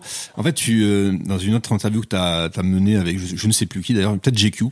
Euh, Tu parlais des, de, de certaines covers hein, comme des objets un petit peu, tu vois, des objets d'art. Moi, j'aime bien, j'aime bien ce rapport-là et c'est exactement ce que je pense aussi Des vinyles notamment. bah, de certains vinyles. Et justement, donc, vite fait, je vais vous passer certains. On va citer les rêves pour que les auditeurs quand même les aient. J'ai pris des trucs assez simples pour, pour pas qu'on passe dans des trucs trop trop complexes là. Mais Ouais. Et donc euh, l'idée c'est que vous me disiez hein, ce que vous en pensez. Est-ce que objet, pas objet, on garde, on met de côté, on Ouais, s'en fiche, intéressant, vois. très intéressant. Voilà, on fait ça. Ben, on va J'ai déjà commencer plein de trucs à dire sur la euh, première. Et voilà. Donc je te laisse, je te laisse citer la, la première. Euh, Damso, Calf, donc le dernier projet avant la réédition. Euh, Donc là on est dans la simplicité. Ouais. à l'état pur. Bah, pour moi, noire. c'est euh, objet en vinyle. Mais euh, mais si mais sur les réseaux euh, en digital en tout cas pour moi ça fonctionne pas. Ok. Ça fonctionne parce que c'est Damso. Demain un artiste sort ça sur les réseaux, euh, je pense qu'il se fait tuer en deux. Mhm. Euh, en fait, c'est ça, c'est quand l'artiste est tellement fort, il peut mettre la regarde un Yeez- un, un Kanye Vald aussi avec. euh, Vald, la ouais. pochette toute blanche, Ouais. ou un, un, un Kanye quand il sort Donda, pochette toute noire. Bon, là, je trouve qu'on arrive vraiment dans les extrêmes. Mais tu vois, en fait, là, je suis jaloux de pas avoir le vinyle quand je l'ai sous les mains. Mhm. En plus, j'adore cet album. Non, il est charmé. ouais. Mais, euh, et par contre, j'aime pas, si vraiment on doit être purement graphique, la typo utilisée, j'aime pas. J'aurais préféré une autre typo. euh, mais c'est une question. Moi, je trouve que c'est marrant parce que c'est typiquement le style de d'artiste Damso finalement qui est euh, vraiment euh, sur ce que nous on veut faire, c'est-à-dire entre la jonction entre l'artistique et finalement le marketing. Parce que finalement cette pochette là, elle est entre l'artistique et le marketing, tu vois. Et euh, donc c'est ultra efficace marketingment parlant, euh, artistiquement parlant, c'est un parti pris, tu vois. Donc euh, donc ouais ouais très intéressant euh, en soi. Après, euh, c'est, c'est, je sais pas si c'est. euh, je pense qu'effectivement, c'est le genre de. Ouais, c'est un concept. Bah. Pour moi, je le vois po- pochette concept. Allez. on- on- bah, En tout coup- cas, en vinyle, ça, une pochette qui est pas très jolie en CD. Ouais. T'as vu, hein, ça En- fait le taf. Non, mais euh, c'est général. C'est que en, en géné- euh, une pochette qui est pas très jolie version CD en vinyle, il y a un Hmm. truc cool qui, qui Ah, putain, qui- j'en ai là dans le bac. euh, même en vinyle, c'est chaud quand même. Mais bon. Ouais, parce Mais- que oui, oui, mais- forcément. Mais le vinyle apporte effectivement un, Bien sûr. un truc, une matière euh, qui est pas mal. Le reste des pochettes, j'ai quand même pris euh, des pochettes où il y a de la photo. Ouais. Euh, Tu sais que c'est une pochette de moi, ça. ça serait. Là, je serais tombé du siège un peu. Alors, cette rêve, c'est. Je vous laisse le. le Moi, j'ai un accent euh, anglais pété. Ouais, avec euh, Franck. Voilà, Amy Winehouse, Franck. Donc là, il y a vraiment euh, un travail sur la photo, etc. Très lifestyle, euh, très. euh, Ouais. Ouais, très lifestyle. Ouais, moi, je la trouve intéressante. Euh, si, ouais, alors. Euh, moi, j'aime bien, euh, j'aime bien en tout cas les, les pochettes qui ont du sens et pour le coup, ça correspond carrément à l'image, tu vois, et, et à ce que Amy, en fait, euh, en gros, euh, était. Hmm. ce côté un peu punk rock tu vois de, de, son, son- de son style de vie donc ouais, moi je la trouve assez parlante j'aime bien quand bah elle est cohérente tu vois après on peut discuter sur euh, ouais sur sur le rose euh, Mm. etc euh, Bon, mais je la trouve euh, intéressante on le met pas forcément sur le mur. Moi, c'est pas Non, mon. pas forcément. Moi, c'est pas mon délire euh, en. Déjà en termes de photos, c'est pas, c'est, c'est pas ce qui me plaît. Hmm. Euh, limite, je préfère le bac, tu vois. J'aurais presque mis ça en pochette. Ouais. Mais. Euh... Les lights, tu veux dire, la façon dont la Ouais, lumière, mais après, euh, tu sais, c'est très, c'est assumé, hein. C'est Mm. euh, le gros flash dans la nuit. Ouais, shoot de nuit, je t'ai pris comme ça. Pour le coup je la trouve un peu moins équilibrée mais euh, Ouais. Ouais, bah, je pense que c'est volontaire le Ouais, côté ouais. très décadré. Allez, je passe parce qu'il y en a quand même pas mal en fait. hein. vas-y. J'en ai mis euh, Childish Gambino. enfin, Of course. incroyable Très stylé. Euh, non, incroyable en plus pour moi. euh, Alors c'est assez marrant parce que Childish c'est assez compliqué de de, de de déterminer c'est quoi sa DA. Tellement il se renouvelle tout le temps et tellement chaque projet en fait. Je pense que Childish il a un truc de chaque projet est un, il a vraiment ce truc là de d'œuvre, tu vois. Chaque projet est une œuvre avec une DA particulière et en fait la DA de son album peut être différente de la DA de ses clips, etc., etc. Mais je la trouve incroyable. Après euh, artistiquement même euh, le la création euh, qui est qui est sur le top. Ouais, c'est euh, ouf. C'est ouf. Moi, Ouais. moi, en fait, ce que j'aime bien aussi dire en général, c'est qu'il y a des, il y a des pochettes et parfois il y a des photos avec une typo dessus. Ouais. Aminos, pour moi, c'est une photo avec une typo dessus. Childish, c'est une pochette, c'est ce qu'on appelle une une pochette. pochette, tu vois. Et euh, ouais, ouais. Je vois le, Tu vois la diff Je vois la diff. C'est, c'est moi, hein, c'est ma perception, mais il y a des trucs qui font pochette et d'autres qui font. Mais pour moi, Childish, c'est vraiment l'intérêt de ramener de l'art. Tu vois, pour moi, c'est c'est de l'art en fait. C'est photographier une œuvre d'art euh, et le mettre en pochette. Donc ouais, carrément. Alors on parle d'art, donc pour moi le, le, le prochain euh, vinyle c'est de l'art. Ouais, C'est- un classique dans, dans ma vie, hein, mais euh, voilà. Donc c'est Jay Z. ouais. De Blueprint. Photo de Magnon. Ouais, exactement. Le The Blueprint, Et en fait, ce qui est très intéressant, c'est euh, finalement euh, ça, ça fait partie. Moi, j'aime bien ces photos qui en fait veulent dire quelque chose parce que alors je j'ai pas la précision du truc mais en fait c'est euh, il reproduit là une scène avec son cigare euh, en fait d'une euh, d'une vraie photo Ouais, j'étais déçu. J'étais pas, pas que j'étais déçu, mais j'ai appris ça il y a pas longtemps que c'était une. euh, Une bah, vraie- c'est un détournement. hein. Ouais, exactement. En fait, il reprend un concept Ah ouais. ce qui est, ouais, ouais, c'est une photo d'un mafieux. Et c'était une photo qui a été prise, une photo volée qui a été prise à l'ancienne où c'était un mafieux qui euh, qui avait une qui était en réunion en fait. Donc autour de lui en fait il y a il y a il y a, y a toutes ces. Non, mais c'est quasiment le même cadrage. Hein. Exactement, mais c'est volontaire. Et donc du coup Blueprint il arrive avec ça et donc Magnon refait exactement la même euh, la même scène et le photographie avec Jay Z. Donc euh, je trouve que là pour moi c'est le genre de photo. Moi ça j'adore ce- ces covers là qui ont une vraie signification, tu vois. Donc ouais ouais j'adore euh, cette pochette pour ça. euh, Objet, pas objet? Bah, Pour de moi, ouf. objet, Bon, après, est-ce carrément. que. Et après c'est culture. Ouais, là, c'est Bah vraiment ouais, c'est un- ça qui est pilier, quoi. difficile. Là, c'est dur. Quel recul tu as Non mais on même a, moi euh, pour tout ce que j'ai expliqué je trouve ça euh, ça me parle ce genre d'idée, tu vois. Non mais. Alors oui, par rapport pour nous, parce que c'est Jay-Z. Super anecdote en tout cas. Moi je connaissais pas. J'avoue que c'est Mais- bien kiffant. Montre ça à un gamin de 15 ans. Qu'est-ce qu'il en pense? Non mais Non, non, en- non, en mais fait, c'est- en fait que c'est là voilà, où c'est- c'est important où en fait moi euh, là c'est très important pour moi les covers c'est pas une photo tu vois c'est pour moi c'est ça doit raconter quelque chose Ça c'est une recomposition. Il y a un lien ouais avec et en une fait quand tu sais sans l'histoire mais effectivement frérot, tu peux te le dire truc que ouais c'est que tu connais Jay-Z, cet album il t'a marqué. Moi, il y a des pochettes, il y a des, des pochettes que je kiffe parce que l'album m'a marqué. Mais en vrai de vrai, sur le plan. Si on se parle de créa, là, Hmm. on se parle pas de musique pour moi. Si on se parle de créa, il y a des pochettes que, j'ai- que je kiffe, mais en vrai de vrai, que le recul, bah non, c'est naze. Bah ouais, mais La con- pochette de la con- FF, si Dieu veut, je la comprends pas, cette pochette. Et pourtant, c'est une pochette que je kiffe parce que l'album, je l'ai kiffé. Ouais, moi j'aime bien l'intention artistique et j'aime bien Ah mais le ça, concept, la pochette de Jay-Z, attention, elle est incroyable. soi, elle vois. est incroyable. C'est juste qu'il y a une histoire aussi de de de nostalgie et de et de génération. Un gamin de 15 ans va dire vas-y, elle est claquée euh, la pochette là, pourquoi euh, euh, il va même pas comprendre le cadrage alors que le cadrage, il est fou. Ouais, ouais, ouais. Moi, ce que j'aime le plus dans cette, dans cette pochette, c'est c'est quoi? Les pieds. Les pieds là, ouais. Ouais, c'est ça. C'est ça, pour moi, c'est ça le plus fort. Parce que se dire qu'on va cadrer la pochette de cette manière-là, déjà, si tu poses un peu tes couilles sur la table, et moi, c'est ça, là. C'est-à-dire que, comme il dit Thomas, au-delà de Jay-Z, c'est en train de, tu ouais, crées un Ouais, il y, a- univers. il y a ces y a lieutenants qui sont là et c'est lui le, Là, ça te permet de créer ton imaginaire. C'est Ouais. qui ces gens-là? Clairement Donc, euh, pff, objet ultime. objet. Alors Incroyable. ça c'est un album de Mos Def que moi je trouve hyper sous. Moi Ouais, c'est, ouais, de euh, je me demande même Bon, moi, si je suis pas client de Mos Def, je vais me faire tirer dessus, c'est pas grave. c'est pas grave, mais ouais cet album je le trouve dingue, The New Danger. Euh, voilà donc tu vois, il, Mais j'adore cette pochette. elle Ouais. est incroyable. hein. Elle est incroyable. Moi, je trouve que Objet. les, ouais, ouais, D'ailleurs, c'est pas ouf le fait d'avoir portrait et main, là? Regarde, de l'autre côté. Ah ouais c'est Ouais. ouf ça. Entre Charlie Gambino et effectivement. Euh, ouais, ouais, incroyable pour la pour Le bah, traitement ouais, le de la traitement, que photo, la- dire, la, colorimétrie, incroyable. la lumière, elle est incroyable avec euh, cette euh, face qui est à moitié sombre, à moitié claire, euh, ce doigt, euh, tu vois, qui, qui représente un gun, tout ça. Non, non, bah, t'as le doigt de l'autre côté en Je plus. sais même pas si ça représente un gun parce qu'en fait, euh, ah ouais, si, Bah, si, si, je, suis il- je connaissais même pas le bac. Il se pointe, il se pointe le- Ok. la tempe. Ouais, mais tu vois, t'aurais envie qu'il ait, il ait deux doigts comme ça. donc, Non, euh, et puis même, tu vois, là, quand on se parle de composition, de photos, d'explication, là, ouais, c'est pas une photo. En plus, c'est une photo qui veut dire quelque chose par rapport à The New Danger, Hmm. tu vois, ou Ennemi Public, euh, tu vois, ce côté un face sombre, face claire, euh, tu vois. euh, Hyper euh, comment dire focus sur, son ouais. visage, plan serré de ouf Parce et tout. Ouais, et l'histoire et, et l'histoire de, ce- de cette pochette là, c'est effectivement donc il a la moitié de la face qui est sombre et la moitié de la face qui est claire et en fait il est en train de shooter la face qui est claire donc on se doute qu'elle qu'elle va passer sombre et donc ça fait écho avec le titre qui est The New Danger. En gros, il va passer en 100% sombre. Quoi, tu vois. Putain, Ça, il- c'est la vraie explication de la cover, ça Ouais. Ok, Ouais. je connaissais pas. Thomas il est arrivé avec sa besace de- d'anecdotes. Non, bah, Moi, je reste, surtout, persu- je reste euh, surtout persuadé qu'ils ont shooté ça, ils ont aimé, ils ont dit putain, faut qu'on trouve une, une idée après. incroyable. Jamais vu. Kendrick. Je connais pas. Et je, tu sais ce qui me rend ouf sur cette pochette, c'est qu'au premier plan, le mec qui tient la bouteille, je vois Niska en permanence. Ne me demande pas pourquoi. Ah ouais. Ah ouais, merde, maintenant que tu le dis. J'ai l'impression de voir Niska tout le temps, tout le temps, tout le temps. Ouais. Pochette incroyable. Ouais. Pochette incroyable en vinyle. Alors, mais tout- pareil, tout- quand je l'ai vu en vrai, en, enfin sur les réseaux à l'époque, elle m'avait pas trop mat. Ah mais en vinyle, elle, elle- Incroyable elle en vinyle. Ah bah t'as pas le dit le nom du. Kendrick Lamar, oui. Ouais, ouais, c'est vrai. Parce que l'on To parle. Pimp a Vous ne voyez pas là, je comprends pas. Ah, mais folle, ouais. Et euh, donc une Objet. pochette, effectivement. Bien ouais, sûr, bah, de- j'ai envie de sûr. l'avoir en affiche dans mon salon. Et même pour la pour la signification devant la Maison Blanche, tu vois, euh, noir et blanc déjà, le traitement il est assez cool. Avec, euh, alors elle était assez violente, hein, puisque t'as le mec en premier plan euh, qui est censé être en fait euh, président, juge, Bah, c'est un Bush, hein. blanc, tu vois. Pour moi, c'est bouche hein, au sol. Hein. Mm, Ouais, en tout cas la signification, ouais, c'est ça, tu vois. Je dirais pas bouche quand même.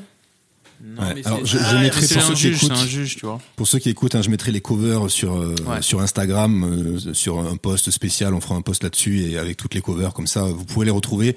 C'est euh, from, from scratch.podcast. On enchaîne avec. Allez, il en reste trois. On va Et faire t'en sors combien de. C'est Mary Poppins. Allez, non, j'en sors trois. Oh là là là, quel projet. Ça, c'est mon projet de l'année 2020, même s'il est Ouais, sorti Je fin je suis 2010. d'accord. Mais ce projet-là, il est incroyable. L'imagerie, les clips et tout, le son. C'est malade. Donc, vas-y, je te laisse citer la ref, du coup. Euh, c'est Jack, euh, Jack Boys Jack Boys, ouais. Ouais. Travis Scott. Voilà. Euh, Travis Scott, son collectif, ouais. pff, non, c'est tout ce que je kiffe. C'est euh, Ça, je le vois. le cadrage, il est complètement En fait, pour malade. moi, je le vois bien les couleurs. Ouais. En fait, pour moi, ce qui est intéressant, c'est que c'est ce qui est intéressant sur Travis, c'est que mine de rien, il a ramené et il a été tendance, tu vois, sur toute une esthétique. Où en fait, ça, c'est du Travis, tu vois. Et en fait, on comprend même sur le traitement de la photo, sur la lumière, sur tout ça, il est clairement dans son truc, tu vois, un peu, euh, un peu 80s, un peu 90s, tu vois, il y a un truc un Ouais, peu. mais ce euh, grain là, tu sais, ce, le ce grain, là, ouais. c'est c'est ouf, je trouve. hein. Et pour moi, c'est là, c'est ça, c'est d'être, d'avoir créé une DA et d'être allé au bout de ça et de, de se renouveler. C'est le- sur un Kenyé, tu vois, un truc de, d'aller au bout, même la typo là, derrière, Ouais. Qui est une typo un peu unique. euh, Et ce qui est cool, c'est que même sur les clips, ils sont restés dans, ils ont gardé cet ADN là. Exactement. Donc pour moi, c'est quand on se parle de cohérence artistique, Travis fait partie Là, des est- gens qui ont une vraie cohérence entre sa pochette, ses clips, Hmm. tu vois, vrai sujet. Ouais. Euh, Et tu vois, alors après, tout à l'heure, on se disait, on aime bien quand il y a une, une pochette raconte quelque chose. Moi, je sais pas ce qu'elle raconte cette pochette. hein. Je- je- Non, non, c'est mais un mood, tu vois. Non, mais- non, mais pour moi, non, mais partie. c'est- Mais pour moi, c'est cohérent ce que je veux avec dire par là, c'est que même si euh, elle, elle, elle ne raconte pas forcément, enfin, t'es pas en mode ah ouais, il se passe ça parce que là, en fait, tu crées ton imaginaire. Mais pourtant, la pochette, Ouais. elle est incroyable. Mais c'est c'est pour ça que pour moi, t'as des t'as différents types de pochettes. D'ailleurs, c'est un vrai sujet. Qu'est-ce Moi, elle me fait pochette, voyager mais- celle-là en fait. Ouais, elle, ouais. elle Et me c'est fait ça, en poser fait. des questions, tu vois. Pour moi, c'est un, pour moi, c'est mood. T'as des, t'as des pochettes, c'est des moods. Ça veut, tu vois, t'as juste une photo, un truc, et en fait, on comprend. Et, euh, Cadrage, une fois de plus. Ouais, carrément. Cadrage. Et, et du coup, le mec qui a fait ça, c'est un, c'est un gars qui, a, qui est aussi réalisateur de films, qui, qui a fait du skate, enfin, c'est un, et qui, Ouais, c'est un pas. vieux en plus, hein, je crois qu'il a dans les, tu vois. Mais après, globalement, entre, euh, on n'est pas toujours d'accord sur toutes les pochettes, mais moi et Cora, euh, j'avoue qu'on est euh, particulièrement attentif au cadrage, à ce que ça raconte, à ce que ça évoque. Je pense que c'est important le mot évoquer. Ouais, Joey Badass. Mortel. Joey Badass, Mortel. voilà. Voilà, Je crois que c'est. Magnon aussi, mais je suis pas sûr. All American Badass. C'est fou, ça. ça- tu, vois, là, tu vois, ce qui me fait chier là, c'est que j'ai envie d'aller, euh, je vais aller à la Fnac, j'ai envie d'acheter trois minutes. Incroyable. La pochette est incroyable. Euh. C'est fou, La hein. lumière, la cou- les couleurs. euh. Ouais, ouais, je pense qu'en technique, elle est très très chaude. Franchement, très honnêtement. Il y a un délire Mad Max. Euh... J'aimerais bien savoir, je crois que c'est Magnon. Hein. Je suis pas sûr, mais c'est fort possible. Le cadrage, une fois de plus. Très chaud. Ouais, c'est incroyable. Le. Il y a des Ouais, belles ouais, pochettes hein, bah. qui sortent en tout cas, ça, ça fait plaisir. Non, très cool.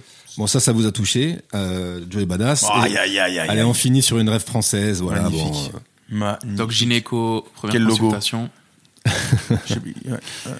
alors, Non, ouais, très, t'aurais aimé la faire celle-là ou euh, c'est qui qui a fait Ouais, ça alors déjà après, moi, à l'époque où l'album il sort, je suis encore, deux je suis encore jeune, hein. Hein Non, euh, pochette, euh, pochette, je trouvais incroyable. En fait, elle représente bien ce que euh, ce qu'était Doc Gynéco à l'époque, tu vois. Et puis ce côté chambre d'ado, en fait, déjà le, tu vois le la scène quoi, tu vois. Mm. La chambre d'ado, ça représente ce qu'il était, ce flegme, ce truc. Et puis j'aime bien, moi, moi, c'est un truc que j'aime bien, cette espèce de côté fisheye où en fait ça déforme. Grand angle, ouais. Et en fait, ouais, grand angle. Et en fait, où, ouais, pas grand angle, pardon. Et en fait, euh, ça l'allonge, tu vois. Donc Mm. ça rajoute ce côté un peu, euh, Ouais, longué de. ouais, de tu vois, un peu euh, euh, adolescent, donc, un peu presque fin d'adolescence, tu sais où. Et, et moi, les- je kiffe le détail qui est la télé qui est allumée hmm.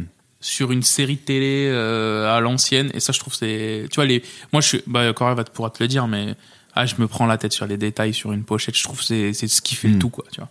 Et puis la- l'avantage du vinyle, c'est que tu t'arrêtes sur. Moi, je me rappelais même pas qu'il y avait une photo. euh, Alors, est-ce que derrière. euh, Ah, parce que attends, là, est-ce que c'est déjà la période secteur A? Ouais, je... je crois que c'est le secteur A déjà à l'époque. Ouais, c'est possible.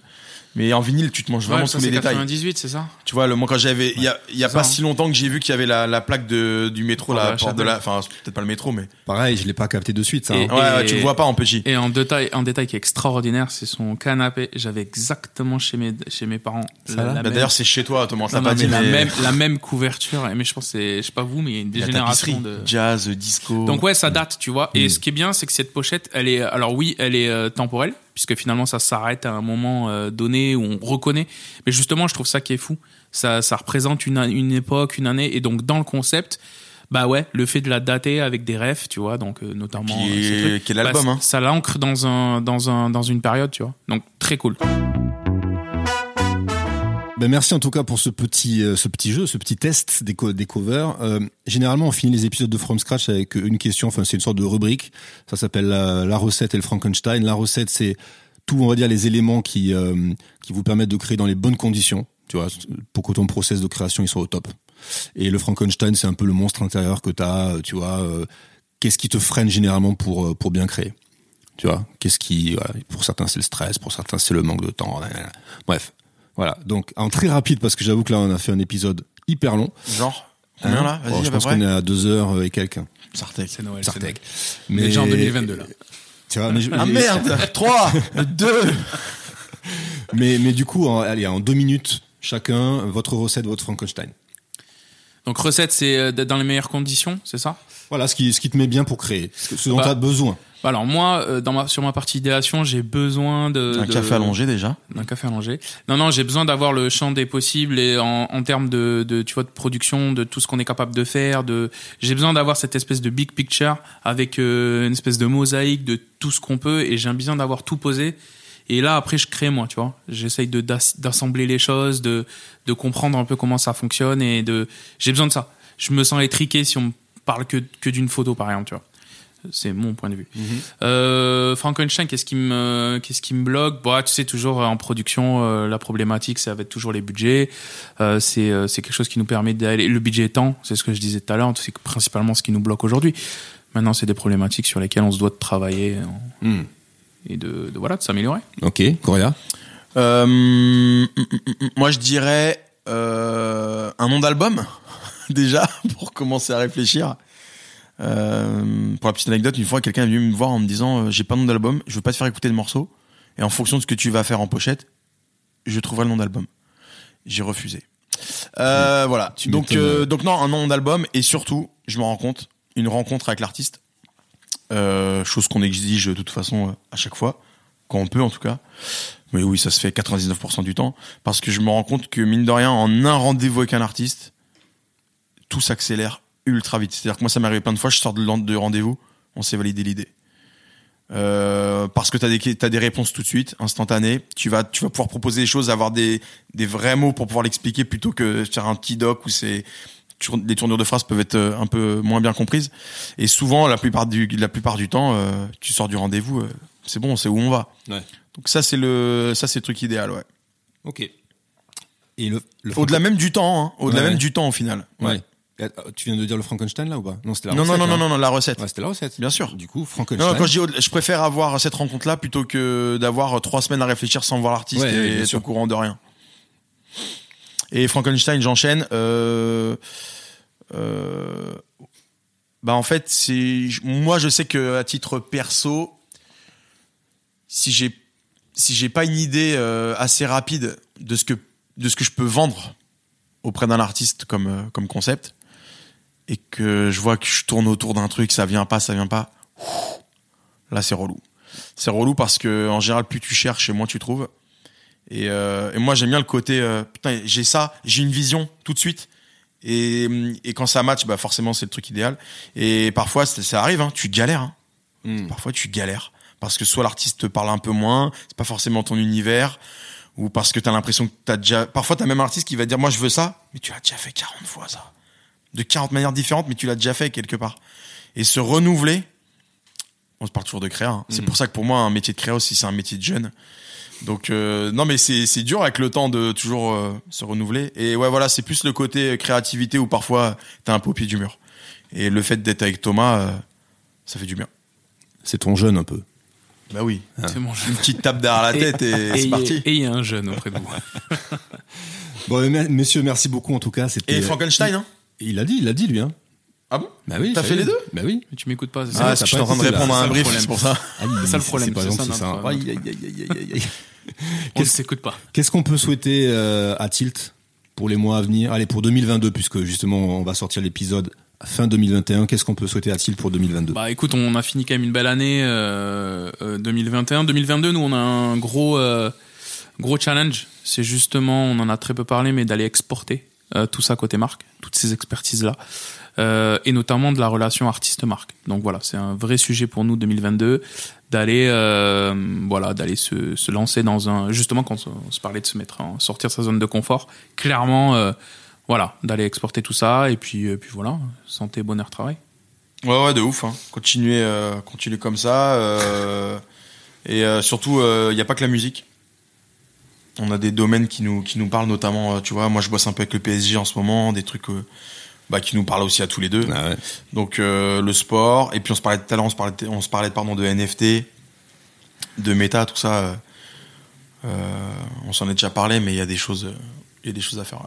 Bon, eh ben écoute, euh, j'espère qu'on pourra faire une suite, justement, soit en 2000, Bon, fin hein. 2022, tu vois, ou début 2023 pour faire un petit bilan. Je pense que ça pourrait être cool. Complètement. Et ben moi, je vous souhaite le meilleur. Bah merci Nico. Des en tout bonnes. Et Bah, toi, qu'est-ce qu'on peut te euh, souhaiter pour ouais, ton émission. Écoute, euh, je sais pas, de, de continuer à faire de belles rencontres. Des podcasts euh, encore plus longs. Ouais, des podcasts encore plus longs, euh, tu vois. Non, non, euh, tranquille, que ça continue comme ça, tu vois. Moi, je m'éclate. Ouais, je rencontre euh, des gens hyper intéressants. euh, donc, euh, souhaitez-moi des belles rencontres pour 2023. Bah, Euh, écoute, 2022, euh, pardon. Ouais, 2023 aussi. hein. Mais euh, non, non, mais grosse force en tout cas, euh, super Et merci podcast et pour puis. Merci. euh, et puis voilà. hein. Écoute, euh, Allez. le meilleur pour euh, From Scratch. On se tient au jus. Merci à tous. Ciao les gars, merci beaucoup.